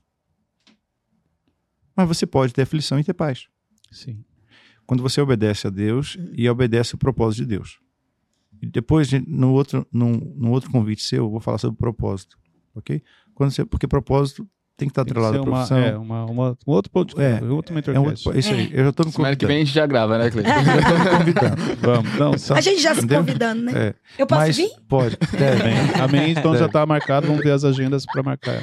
Então, propósito. o que que a gente, o que que a gente às vezes não consegue distinguir é que a gente passa por aflição. A gente vai passar, não tem jeito. Mas uma coisa é você pass- passar as aflições blindado pela paz. Aflição externa. O mar estava bravio, a tempestade estava por lá de fora. Jesus estava dentro do barco. Então você pode estar andando com a paz, tendo aflição. E quando você não está rumo ao propósito de Deus, que é uma entrega, o propósito de Deus é entrega. Pronto. É ser igual a Cristo, o Filho de Deus. Aí você começa a ter aflição e falta de paz. Aí a pessoa não sabe o caminho, ela quer morrer. Ela não quer viver mais, ela perde o sentido da vida. Ela vai ver que viagem vai ser uma fuga, como Jonas tentando fugir do, do propósito. Ela vai ver que comida boa ela vai comer daqui a pouco, vai acabar a fome ela vai continuar com vazio, porque não é o estômago, ok? Ela vai procurar igreja, mais igreja, nenhuma igreja vai estar vai tá boa, guiar. Ela vai procurar carro novo, mas não vai desfrutar. Ela vai ter casa, mas não vai ter um lar. Então você pode ter aflição, como você vai ter. Pode não, você vai ter aflição mas você precisa optar em andar com Jesus para ter paz. Porque a única coisa que vai te blindar diariamente vai ser a paz. E a paz é uma pessoa, não é um estado de espírito. Muito forte. Fala. Tem uma pergunta. Voltando um Sim. pouco é, nisso que o senhor falou sobre é, o tempo que o senhor passou fugindo uhum. disso, né? É, eu tenho um entendimento, eu queria que o senhor é, falasse se isso é real ou não. Claro. De que é, Deus ele não tem contrato de exclusividade com nenhuma das pessoas, exceto aquelas pessoas que ele fez aliança. Uhum. É realmente isso? Ou, tipo, por exemplo, é, contra a exclusividade eu falo, ah, Deus só vai usar você, e, tipo, se você negar o seu chamado, ele não, ele não vai cumprir o chamado dele, vai, nesse, nesse sentido, assim. É, realmente, assim, se você tivesse negado por mais tempo, é, era capaz de você perder esse, esse, esse, presente, assim, ou perder esse chamado e Deus usar outra pessoa para fazer aquilo que você não fez, ou não? Eu acredito assim também, Aguiar. Eu acredito que, olha só, primeiro que todos, todos tá? que, é, que Deus chamou para o mundo físico, todos que nasceram, nasceram para poder cumprir o chamado e o propósito. Sim. Independente da pessoa ter um encontro na igreja ou, ou, ou com Jesus, ok? É, Mozart teve o encontro dele fazendo compondo músicas, Beethoven, Niemeyer, e assim você vai pegar outros grandes, ok? Eles se realizavam uh, naquilo que Deus tinha dado para eles, o dom, ok? eu posso, de certa forma, é, estar brigando com Deus com aquilo que eu não quero fazer, mas é tão forte que uh, o teu chamado está atrelado ao seu dom. E você não tem um dom, o dom te tem. Entende? Então, aí você começa a ter algum, algumas experiências na vida que você, se você não conhecer Deus, você vai pensar que, as, que, que essas experiências são experiências, vou, vou botar assim, fúteis. Uhum. Ok? Não faz sentido, pessoal. Não, não, faz sentido. Só que Deus começa aí, foi onde eu li para você agora, Romanos ainda há pouco, ok? Uhum. Você não vai poder dizer que Deus nunca falou com você. No fundo, no fundo, você tem uma sementinha lá. Uhum. Só que você fica lutando, lutando, lutando. Chega uma hora que é mais forte que você. Aí o teu dom começa a servir pessoas. Entendi. Ok? Então, se torna algo natural. Assim. É. O que não, nós não podemos confundir é que Deus dá o dom para as pessoas. O Espírito Santo vai falar isso na vida de Bezalel, é isso lá no, no em Êxodo, né? É. Deus desce o Espírito dele sobre Bezalel, ele tinha um dom de sabedoria, ele tinha um dom de, de conhecimento, ele fazia as coisas e tal, tal, é, mexia com ouro e tal. Ah, é o dom de Deus. Só que não confunda o dom de Deus com a salvação de Deus. Aquele confessar que Jesus Cristo é o Senhor, quem crê e foi batizado será salvo. Então a gente precisa é, entender isso, porque eu posso estar fazendo algo, mas não necessariamente ser salvo. Sim, entendi. Ok? Que aí já é, um, é uma outra. É, é, é, é um, outro mentorcast. É um outro mentorcast. já é o quarto. É, é, é. Me tira uma dúvida. Sim. Dentro do ministério de vocês e tudo que foi compartilhado aqui, porque olha só, a pergunta que ele fez, a gente também pode trazer que quando nos tornamos escravos de Cristo, você já não, não tem mais opção. Se, Paulo, tem Paulo falava sobre isso. Já não viveu, mas Cristo vive em Então, aí já não é mais os meus desejos, as minhas vontades. A gente precisa fazer aquilo. Mas dentro do ministério de vocês ao longo desses anos, teve algum momento que vocês pensaram em desistir ou que vocês se questionaram, falaram, poxa, peraí, o fardo está pesado, realmente eu preciso passar por isso. Vocês chegaram a ter algum momento como esse? Pensar em desistir no sentido, não desistência do, do, cumprimento do propósito, mas desistir de, poxa, peraí. Largar a mão do ministério. Estou me dedicando tanto. Eu acho que a palavra. Eu vou, eu vou dar um outro nome para isso. Tá. É, é, arrear as cargas. Sim. Diminui o ritmo. É. Entendeu? Fala assim, não. Eu, eu, eu quero, eu vou, eu, vou, eu vou largar tudo isso. Se decepcionaram ao longo dos anos? Ah, Muitas vezes. muitas vezes. e como? E aí é onde entra, talvez, esse arrear as cargas no momento de uma decepção. É porque você quer fugir da, da- desse desconforto, né? Traição. Porque o que é carga pesada? É você estar andando com pessoas e você investir em pessoas, acreditar em pessoas e quando mais quanto, e, quando, e quanto mais você se envolve, mais atrelado você fica. E quando você precisa, você recebe uma punhalada. Então, isso, na verdade, só forjou a gente cada vez mais. Porque a gente sempre, eu e Cassiane, sempre acreditamos em pessoas. Sempre. E sempre fomos machucados por pessoas, Pessoas. ok? Só que até hoje a gente, a gente eu e o Cassiane já somos escolados nisso. O motivo pelo qual o senhor fingiu, vamos falar assim, que não estava entendendo o que Deus estava falando durante os três anos que a pastora estava à frente do culto, ele tem uma ligação com isso, com as decepções que o senhor teve eh, com pessoas ou coisas que o senhor passou, a ponto do senhor falar, "Ah, não quero olhar para isso, eu quero só olhar para a minha empresa. Claro, não- ninguém, ninguém quer se machucar. E o que eu mais vi, eu fui nascido criado no Evangelho. Ok? E dentro do Ficou de Evangelho tem pessoas. Senhor Oi? ficou de banco uma vez porque chutou uma bola, não foi com o senhor? Foi, mas eu fiquei de banco várias É, é, eu fiquei de banco porque eu, eu- eu- tinha muitas meninas na igreja que gostavam de mim e a Cassiane foi escolhida. Aí a Cassiane ficava. Eu fiquei de banco por causa disso, porque eu era, era o, o galã de todos os aniversários de 15 anos. Não, isso era verdade. Ele era, ele era o príncipe de todos os aniversários de 15 anos, menos do meu. Brincadeira, né? Tá vendo? Eu tenho que fazer uma cura interior. Assim, o Jairo tem essa forma de falar. Eu posso dizer que eu já pensei em desistir várias vezes. Não de negar a Deus. Mas, mas desistir Mas de- do de ministério- cantar? Ah, não, sim. Eu falava bom, assim, não, eu vou cantar só na minha Tá igreja. bom. Então, então, então você não desistiu. Você queria ali Não, é porque o ministério tem todo um. Eu, eu penso assim, que o, o meu É porque o ministério ele é amplo, né? É, Ele não, entendeu? Não se trata só da AD Alpha, só do, daquele também- lugar, né? Então, assim, eu, eu já pensei, eu, eu, eu falo que a minha, a minha humanidade. Nossa, Deus, eu falei, ai, eu já virei pra você e falei, falei, mãe, eu não quero mais. Porque, assim, mas parece uma coisa. Sabe como é que Deus se manifesta pra mim? É, quando todas as vezes que eu pensei assim, veio alguém pra contar um testemunho. Pessoa que eu nunca vi na minha vida, no meio da rua. Eu pegando um avião e indo lá pro outro lado do mundo, como já aconteceu. E a mulher fala assim: Olha, eu encontrei Jesus através de você. E aí eu virar chorando e falar: Mas Jesus, eu não sei fazer outra coisa. Entendeu? Porque, tipo, por que, que o Senhor então não me deu outra coisa pra fazer? Mas é a minha humanidade gritando. Mas assim, eu acho que a- o meu propósito sempre falou mais alto dentro, dentro de mim. Mas Entende? o interessante no que a senhora falou é que a senhora acolhe esse sentimento. Tipo assim, eu pensei em desistir sim, porque eu sou um ser humano. e Tem Sim. dia que eu tô cansado. É a minha humanidade Eu tô mesmo. de saco cheio, porque é, é- não é. Eu, eu falo porque eu, eu conheço um pouco dos bastidores, eu sei que não é fácil. Não. Toda hora tem alguém te filmando, toda hora tem alguém tirando uma foto. Você não tem mais a sua vida. Onde você vai, as pessoas. E outras pessoas colocam você num outro nível e esperam que você seja a pessoa mais correta do mundo. E somos falhos, é normal. Então eu acho que é isso. Traz um, um cansaço, um peso em alguns momentos que você. Poxa, espera aí, será que vale a pena? Por mais que eu faça, me dedique, olha só o que eu levo. Exemplo, quando você é criticado numa rede social. Que eu imagino que é, os haters se levantam e é, É. comum. Os religiosos também. É, mas aí a gente, eu, eu, eu, eu Cassiano, nós temos já uma blindagem. É, a gente já. Do outro lado pode ser Avatar, então não se discute com Avatar. Do outro lado pode ser algo, é, um, um, um endemoniado, então você não se discute com o demônio. Do outro lado pode ser o idiota, você também não vai discutir com o idiota. Perder Ou- seu tempo, né? Então a gente aprendeu uma coisa: para amigos, não precisa explicar, E pra para inimigo. inimigos. não adianta. Então a gente, muita coisa a gente recebe lá, ah, falando isso, vai falar, Cassiano, isso deve, ter, isso deve ser um Avatar.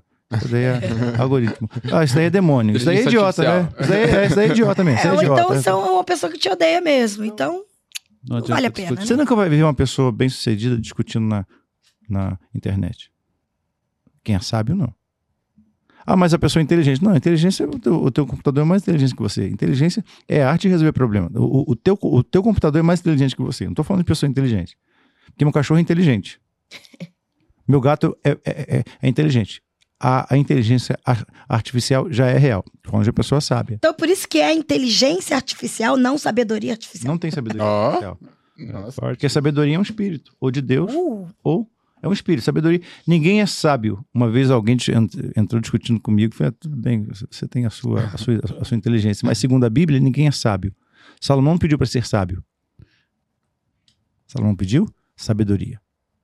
Porque se ele fosse sábio, ele não teria morrido como ele morreu, amando mais as mulheres do que a Deus. Ok? Então ninguém é sábio, você está sábio. Sabedoria é uma pessoa. Quem é a pessoa? A pessoa de Jesus. Você anda com Jesus, você se torna sábio. Deixou Jesus, você volta seu jumentinho de novo. Corte. O corte.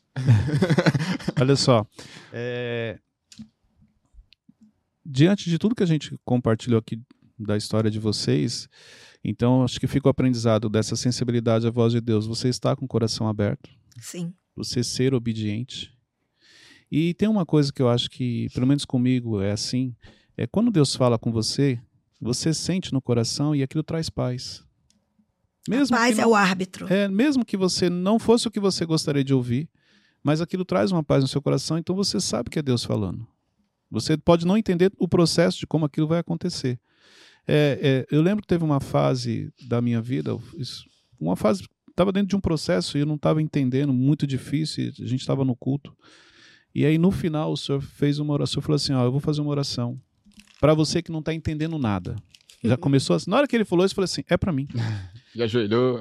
Na hora, eu lembro que eu tava lá na frente, mas eu não pensei duas vezes. Eu fui o primeiro, peguei na mão da Luciana assim, a gente foi para frente. E ali eu não parei para pensar em quem eu era ou porque eu acho que tem isso também, mas peraí, como que eu vou tô sempre frente. vou lá na frente num momento de oração como esse, é. mas eu não pensei, não queria saber. Porque quando eu tô na igreja, eu tô ali como ovelha. Esse é o segredo, Cleito. Eu não tô ali. Tem muita gente Cleiton. na igreja que não recebe porque o cara é orgulhoso. Eu não, vou lá na frente, o que, que eu vou falar de mim? Vou... Não recebe. É. Eu precisava, porque eu só ouvi essa frase. Para você que não tá entendendo nada. Eu falei, é para mim. Eu peguei a Luciana e a gente foi o primeiro a chegar lá na frente. E, e, eu lembro que aquele dia foi muito forte, porque quando o senhor desceu também do altar, o senhor novamente foi usado e sem saber o senhor chegou e deu uma, Deus usou o senhor para dar uma direção.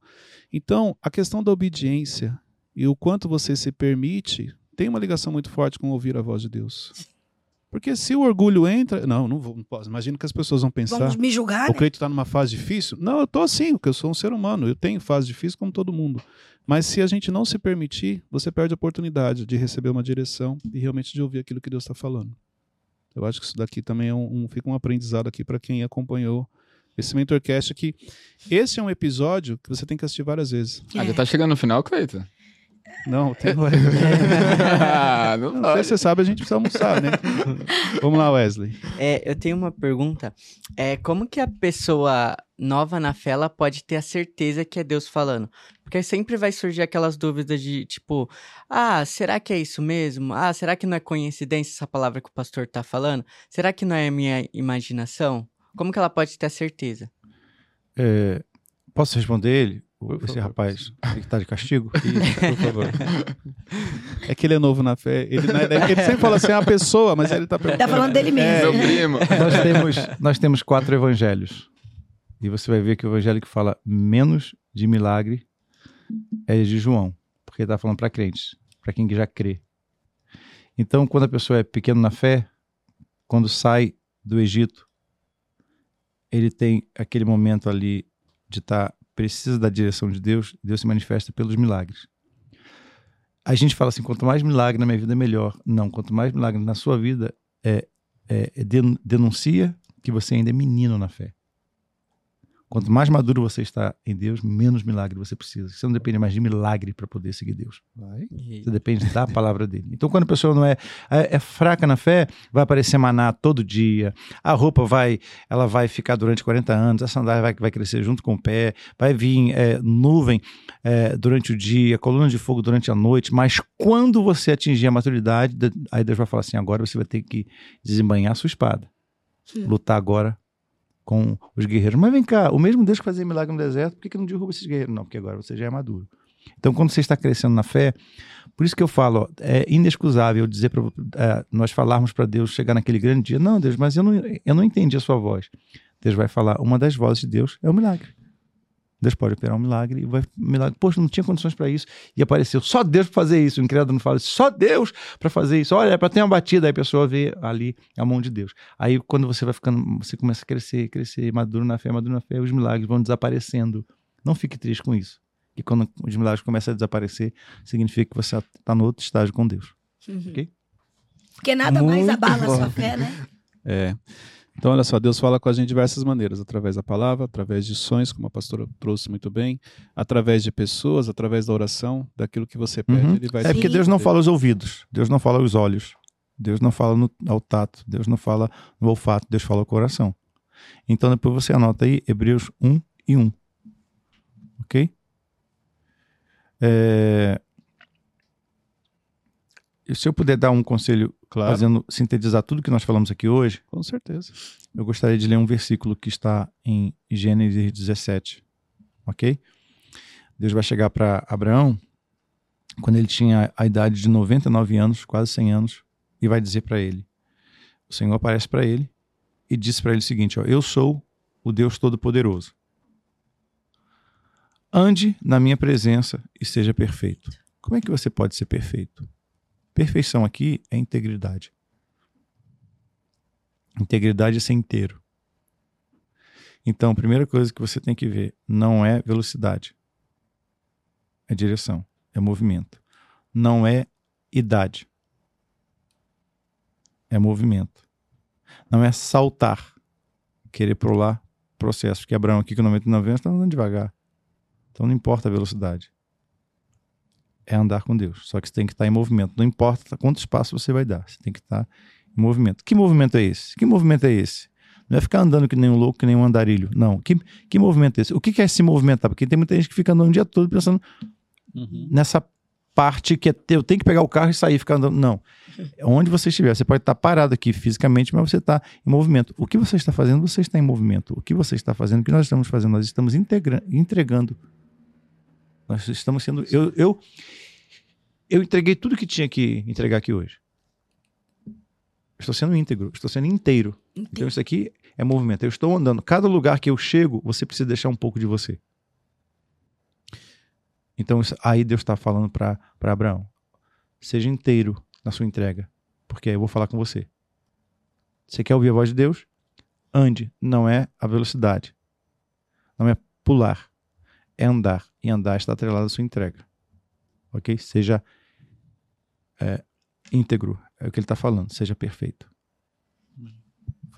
É. Profundo. É assim, Então, tem momento muita com gente. eles é sempre que eu tô com vocês, é entende, querido? Que às vezes, às vezes a pessoa fala assim: olha, é, buscar primeiro o reino de Deus e sua justiça e as demais coisas vos serão acrescentadas. Aí a pessoa vai para a igreja todo dia. Não, não tem nada a ver uma coisa com a outra. Não tem nada a ver uma coisa com a outra. Você pode ouvir Jesus o dia todo e, e não saber que é ele e não ouvir a voz dele. Mas você pode estar alguém hoje no meio secular, o cara não, não ir à igreja ou não ter essa prática de ir à igreja e ser alguém perfeito, íntegro no que ele faz. É um bom pai, é inteiro como, pai, é inteiro como esposa, é inteiro como funcionário, é inteiro como CEO, é inteiro no que, no, no- no que ele procede. Ou seja, é um cara perfeito. Aí Deus está falando com ele assim, então eu vou- eu vou aparecer para você e falar com você sempre. Eu lembrei aqui da, da mãe da pastora, da irmã Castalha, de a gente saindo do culto. E ela chama a Luciana. E aí Deus usou forte a, ela para falar com a Luciana. E é interessante porque é por isso que eu falo, você tem que realmente estar sensível, coração aberto. Sim. Porque o que ela falou para a Luciana realmente foi ali um, um divisor. É, a Luciana entendeu muita coisa e, e passou realmente a, a- a colocar em prática o, o- o direcionamento que, que Deus deu através da, da irmã Castalha. Mas se você não estiver atento, pode passar batido. Sim. Exemplo, poderia passar e nem ouvir, ela chamar e ela não ouvir. Ou mesmo entregando a palavra, ela não sentir, não, mas não é isso que eu quero, tal. Enfim, e, tem um, teve um outro testemunho que eu queria compartilhar aqui, porque esse eu não compartilhei em público. É, quando a gente estava em Portugal, e eu entrei numa loja, eu vi um cinto que eu gostei. E aí eu vi o cinto, falei, cara, gostei, isso aqui a Luciana gostou, ficou bonito, vou levar. O cinto colocou na caixa, a, a mulher até colocou como se fosse de presente, né? Mas né, é tipo eu dando presente para Pra mim. mim mesmo. É.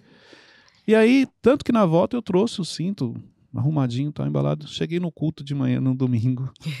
Aí o pastor subiu, tá ministrando de repente. Por isso que eu falo, Deus fala com você e tem momentos que você ouve a voz, porque ali eu ouvi a Uhum. voz do Espírito Santo. E aí veio aquela voz assim. Eu lembrei do cinto. Ih. Na hora que eu lembrei, eu lembrei do cinto, eu vi o pastor e falei, ah, como o pastor também gosta de, de, de coisas boas, né? Eu falei, eu Uhum. acredito que ele, ele ia gostar. Quando ele vê o cinto, ele vai gostar. Eu falei, nossa, o cinto seu é legal. E aí, na hora que eu, que eu lembrei do cinto, eu falei assim, mas o cinto é meu. É. Veio esse pensamento, eu falei, meu cinto é meu. O pastor vai gostar, mas ele é meu. Passou 10 minutos, 20 minutos. Aí eu vi aquela voz assim, dá o cinto pro pastor. Hum. Aí eu, não, não. Mas eu gostei do cinto. O pastor tem um monte de cinto. Poxa, dá o cinto pro pastor. Aí eu segurei assim um pouquinho. Aí, olha só. A voz falou assim, ó. Por isso que ele veio na caixa, veio embalado. Por isso que você até hoje não usou. Por isso que ele tá guardadinho lá no seu guarda-roupa. Ainda embalado. Ainda embalado. Ele não é seu. Ele é do pastor. Então. Aí eu, amém. Aí no outro dia a gente tinha um almoço, né? Foi. Eu levei o cinto, falei, pastor, ó, o cinto que eu comprei, o Espírito Santo manda te dar. E aí entreguei pra ele. Mas realmente, assim, ali foi muito nítido. E é a questão da obediência, por quê? Porque eu gostei. Eu poderia falar, não, não, vou, não, não é seu, é dele. E aí eu obedeci. E Eu já dei muita coisa que eu gostava, que eu amava. Ô, Cleiton, e isso é uma, é uma chave que se as pessoas entendessem isso, aí você não pode cobrar isso de todos. Fica aqui Exato. uma dica, porque isso aí é nível de experiência com Deus, É muito pessoal. entendeu? Deus fala para Abraão, capítulo 22 de Gênesis, para entregar Isaac, seu único filho, a quem tu amas.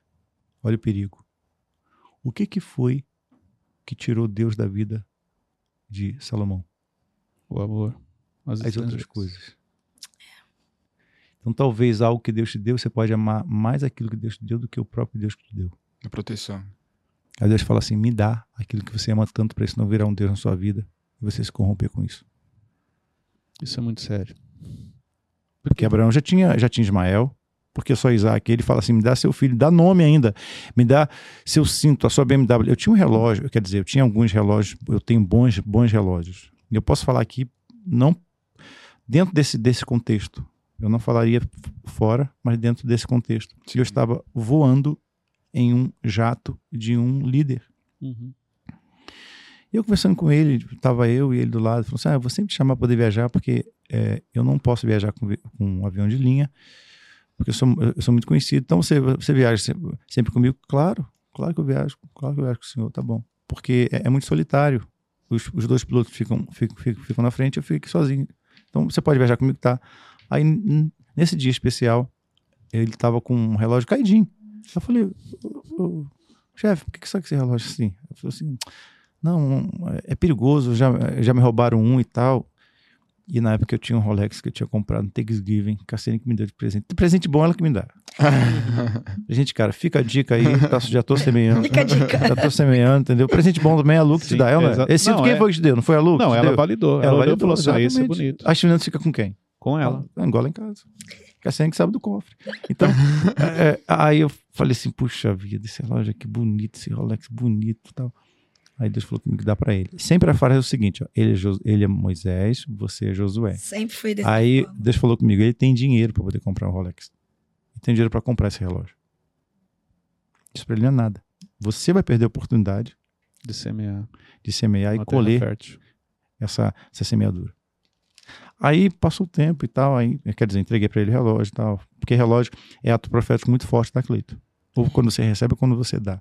É. Você está determinando um tempo ali. Quando você sente, você sentir vontade de dar um, dar um relógio pra alguém, seja ele caro ou barato, não sei se você sentiu, não, porque o diabo, olha só, o teu eu não vai te dar esse sentimento e o diabo também não. Então é Deus, ok? Dê, porque existe um tempo profético nisso. Isso daí já aconteceu comigo várias vezes. Eu dar relógio Leandro várias que eu digo, né? Quando. Deus pediu pra dar o relógio pro Leandro. Exatamente. O outro eu vou contar, posso contar mais? Pode, claro. Depois você edita e Não, separe algum. Mas eu me lembro que nós estávamos com, com um programa de, é, de ca- calouros evangélicos, levitas. Lembra disso? Claro. Aí eu conheci um cara muito muito abençoado, influente, tal, abençoado, e ele, ele tinha é, ele tinha aviões e tal, e gostava de pilotar. Eu tinha um Breitling e aço e ouro, bonitão o relógio. Aí eu tava com ele, tirei o relógio, entreguei pra ele, falei, fulano, toma, Deus mandou te dar. Só que ele não tinha essa, essa experiência. Ele como é que Deus mandou você me dar um relógio caríssimo desse? Eu falei, não, porque você mexe com o tempo. Passou o tempo, a semeadura, nós ficamos, entramos numa crise financeira e tal.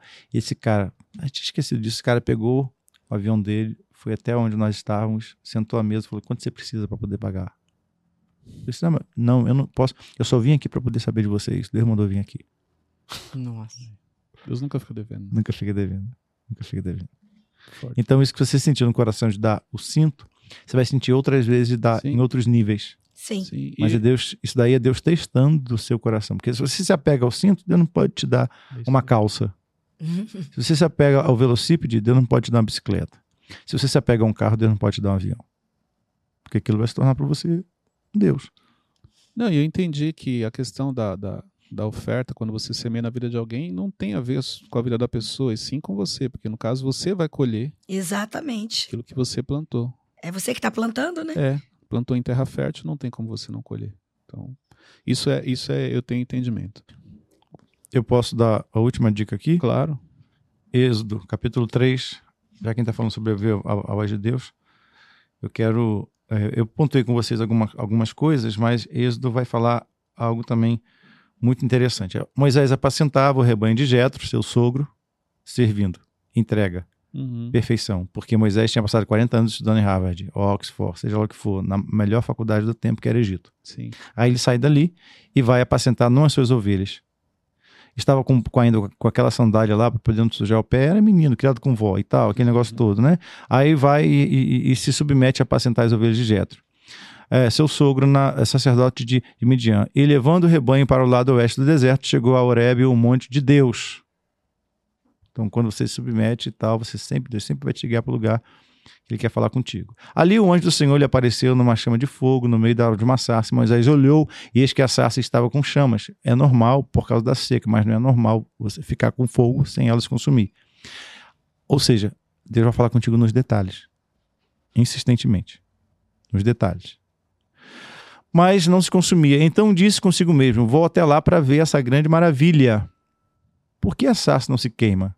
Quando o Senhor viu que ele se aproximava, interesse. Tem interesse em ouvir a voz de Deus. Se aproximava para ver, Deus então, do meio da sarça, chamou Moisés e disse: Moisés, Moisés. Ele respondeu: Eis-me aqui. E continuou: Não se aproxime, tire as sandálias que estavam nos seus pés, ou seja, tudo que estava no passado, que estava te impedindo de você ouvir com mais clareza a voz de Deus. Você vai ter que deixar, porque agora é um momento novo. Porque o lugar que você pisa é Terra Santa. Terra Santa cheia de estrume de ovelha. Então fica aqui uma dica. Deus não vai falar com ninguém desfocado. Tenha foco. Se você está na sua empresa trabalhando para alguém, ser inteiro, ser íntegro é ser focado. Vou fazer da melhor forma possível. Ok? Cuidar da melhor forma possível daquilo que não é seu. É de jetro, mas eu vou cuidar da melhor forma possível com o seu foco, com a sua atenção, com a sua entrega, Sim. Deus vai falar contigo de forma clara. Muito forte. Muito bom. Gente, eu aconselho você a assistir novamente, estudar. Né? Aqui não é assistir, você tem que estudar. Com a Bíblia na mão. Com a Bíblia na mão. Porque tem. É, então, olha só. É muito pertinente o tema, porque Deus falou muito, com, vai falar muito com muita gente que vai assistir esse episódio. Sim. Entendeu? Então ele já começa forte quando a pastora deu o testemunho, quando ela fala da, da, da, da experiência dela em sonho. E se você pegar até o final, tem várias chaves e é, e é muito profundo. Então, se você entender realmente o que foi compartilhado, você vai estudar e você vai se aprofundar e Deus vai te dar uma direção muito clara. Então, meu conselho é você estudar. Segundo ponto aqui importante: pega o link, compartilha nos seus stories. É isso aí. Marca lá, pastora Cassiano, marca o pastor Jairo. Foi bênção para você, compartilha. Exatamente. Porque... Você acredita que compartilhar é uma forma de humildade. Porque quanto mais você compartilha, é, compartilhar, você vai, nunca vai ver Jesus é, é, é, comendo o pão, ok? Uhum. Mas sempre ele. Repartindo. Ele, isso aí. Compartilhando. Né? Compartilhando. Então, com, compartilhar é uma forma de você é, ser humilde, demonstrar sua humildade para fazer com que as pessoas cresçam. Porque às vezes a gente retém a fonte, essa fonte é só minha. O cliente falou, né? rapaz, é, a Cassine foi um negócio profundo ali, eu vou usar essa. Não, o Deus que te deu acesso a essa fonte vai te dar outras águas limpas, não tem, tem jeito. E também é uma maneira de semear. Exato. É a sua entrega. Então você se preocupa em ajudar as pessoas e quando você precisar, com certeza Deus vai colocar alguém para estar tá te ajudando. Amém. E eu, eu, eu acredito também o seguinte: você nunca sabe quem você está ajudando. Verdade. Porque às vezes é um story você compartilha um link, a pessoa assistiu, talvez ela nem volte para falar, olha, obrigado por você ter compartilhado, mas você fez a diferença. Aí a pessoa conheceu Exato. o pastor Jário, conheceu a pastora Cassiane. Então, assim, você nunca sabe de que maneira você está ajudando uma pessoa e abençoando a vida dela. Sabe como eu sou alcançado com isso, Cleito? E aqui vai uma dica para você. Não só compartilhe enviando o link. Escreva ou fale no áudio. Pensei em você. Por isso gostaria de compartilhar isso com você. É. Para personalizar. Porque senão fica. As pessoas, tem pessoas que recebem link todo dia, o dia toda todo. hora, né? E toda eu tenho hora. dificuldade. Exemplo, eu não gosto de lista de transmissão. Eu, eu, sou, eu sou assim, se você quiser me entregar algo, personaliza. Porque se eu entendi que você compartilhou para todo mundo, ah, eu sou Não só é pra mais um. mim, não é pra Minha mim. mãe sempre é. falou que eu não sou todo mundo. Então, Uhum. isso eu já aprendi desde cedo. É por isso que Deus vai te chamar pelo nome. Eita. Primeira palavra que o senhor me entregou. Primeira vez. É, não, é, é- é sério, ele falou isso, eu lembrei, porque a primeira vez que ele, que ele me chamou, que o senhor foi usado, eu tava no culto, no momento de oração, aí o senhor falou assim, você aí. E tipo assim, eu nunca, tipo, ah, Deus vai falar comigo, eu tô aqui bem desligado. Ele, você aí, você. E eu tô aqui de cabeça baixa, ele, você é de listrado. Aí eu olhei. Eu? Ele falou, é você. Deus vai te chamar pelo nome. Deus vai te levantar pelo seu nome e tal. E aí, Eita. pronto, ali foi forte, já comecei a chorar. É. E, e então foi a primeira vez que o senhor É. foi usado ali num culto. O senhor não me conhecia, a gente tava, começou aí na Mas Deus igreja. conhecia, né? Sim. E foi isso aí que o senhor falou para mim, que o senhor repetiu agora, por isso que eu tô falando. Você vai- Deus vai te levantar e ele vai te chamar pelo seu nome. E eu chorando ali, num, amém, não estava entendendo nada. Enfim, muita coisa aconteceu. Não, olha só onde nós estamos. É. Lá atrás, quando vocês decidiram vir para Alphaville. É. Talvez vocês nem tinham noção do que ia acontecer. Posso dar a última palavra? Claro. Ei. Você não precisa pedir direção a Deus se você já anda com Deus. Amém. A gente fala, Senhor, me dá uma direção. Quem anda com Deus, se eu ando do seu lado, eu não preciso pedir a direção da Cassiane se eu já ando do lado dela. Então, andar com Deus é uma decisão de submissão e entrega. Ok? Na mesma direção que ele anda, andar com ele, na verdade, é submeter a sua, a, a sua palavra todos os dias, sendo perfeito, íntegro na entrega.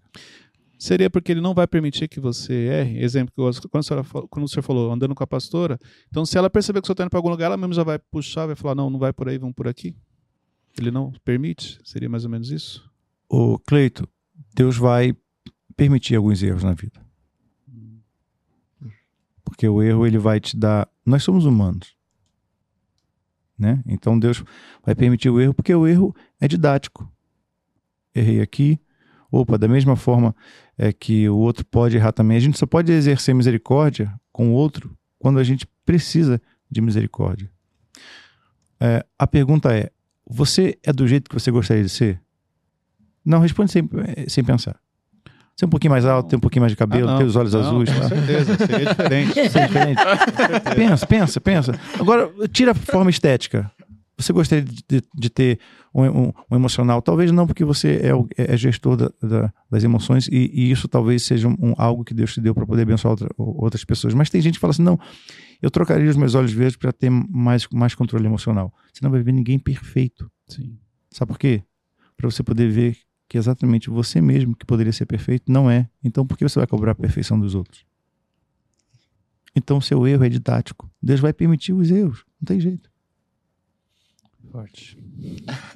Isso, muito forte. Então, quem veio até aqui, porque é, é, é, quem assistiu até o final pegou mais essa chave valiosa. É por isso que nós temos um que quando você cai, ele tem prazer de te levantar. Aquele que está de pé. Olhe para que não caia. Mas vai cair. Mas você vai ter um para poder te levantar. Muito bom. Pastores, obrigado. Foi muito rico, foi assim, tem que assistir várias vezes. Tem muito conteúdo muito forte, profundo aqui, Amém. através da, do ministério de vocês, através da vida de vocês. É, e agradecer também, porque lá atrás, quando vocês tomaram a decisão de obedecer aquilo que Deus estava direcionando, a minha família, a gente se converteu. Descemos as águas juntos. Hoje, tudo que nós vivemos, eu, eu, eu costumo dizer o seguinte: aquilo que eu sonhei para minha vida, eu já realizei. Dentro das minhas limitações que eu tinha, da minha mentalidade, aquilo que eu sonhava, que eu achava que era impossível, eu já vivi. Hoje, literalmente, o que a gente vive são os sonhos que Deus tinha para gente. Amém. Porque, por mais que eu sonhasse, eu nunca imaginei viver o que nós vivemos hoje. E vocês fazem parte disso como instrumentos usados por Deus para nos direcionar, para nos abençoar e para estar tá nos guiando ali no dia a dia. É, eu Muito faço obrigado. as palavras do Cleiton também as minhas palavras, de verdade. Eu, já falei isso para vocês. É, eu entrei lá, tipo, criança ainda, acho que eu tinha uns 13, 14 anos. Então tudo que eu aprendi foi debaixo da orientação de vocês, Amém. do ministério de vocês. Então, sou fruto do ministério de vocês. Amém. Muito obrigado, gente. E se vocês eu também sinto a vontade para me corrigir também, porque esses meus pastores, tá? dando essa liberdade. Amém. Amém. Público, assim, para todo mundo ver. Amém. Amém. E já vamos marcar novamente, porque tem que falar sobre. Tem mais dois episódios que a gente tem que fazer pois junto é. aqui, falar sobre propósito. Eu acho que um tema que a gente precisa abordar aqui, Cleiton, que está muito em voga e está muito disperso, pessoas falando sem autoridade, é sobre casamento. Sim. Né? Nós, você não podia fazer, sabe o que? Convidar o Luciano. O Luciano nunca participou de nada. Então, casal. Esse ano a gente completa 29 anos de casados. Olha aí. E 40 anos juntos, eu e Cassiane. Glória a Deus. Não, 41. 42. eu tô tentando baixar o preço, mas o preço tá elevado. O preço tá lá em é que cima. que a gente se conhece, né? Então. Mas eu acho que seria muito legal a gente fazer um para falar sobre casais. Porque tem algo em vocês que eu admiro, vocês dois, talvez não sei se vocês têm essa noção, mas a sintonia de vocês dois em cima do altar, ela ensina. Então, quando o senhor brinca com a pastora, quando a pastora brinca com o senhor, essa, essa, esse engajamento, é, vocês estão ensinando ali de uma maneira mais leve. Então, eu, isso é algo que eu admiro dentro do ministério, dentro do, do vocês juntos ali em cima, entendeu? Então, é nítido a sintonia de vocês. Vocês ensinam muito para as pessoas ali embaixo, sem saber. Que bom. Amém. Bom. Gente, já falamos aqui, pega o sininho, compartilhe e assista novamente. Estude esse episódio porque é muito importante, tem coisas aqui muito valiosas. Não tem como Deus não falar com você nesse episódio. É. Então, se você tinha alguma dúvida, eu tenho certeza que o entendimento chegou para você e agora, Amém. com certeza, você vai estar sensível à voz dele. Deus abençoe a todos e até o próximo episódio. Valeu!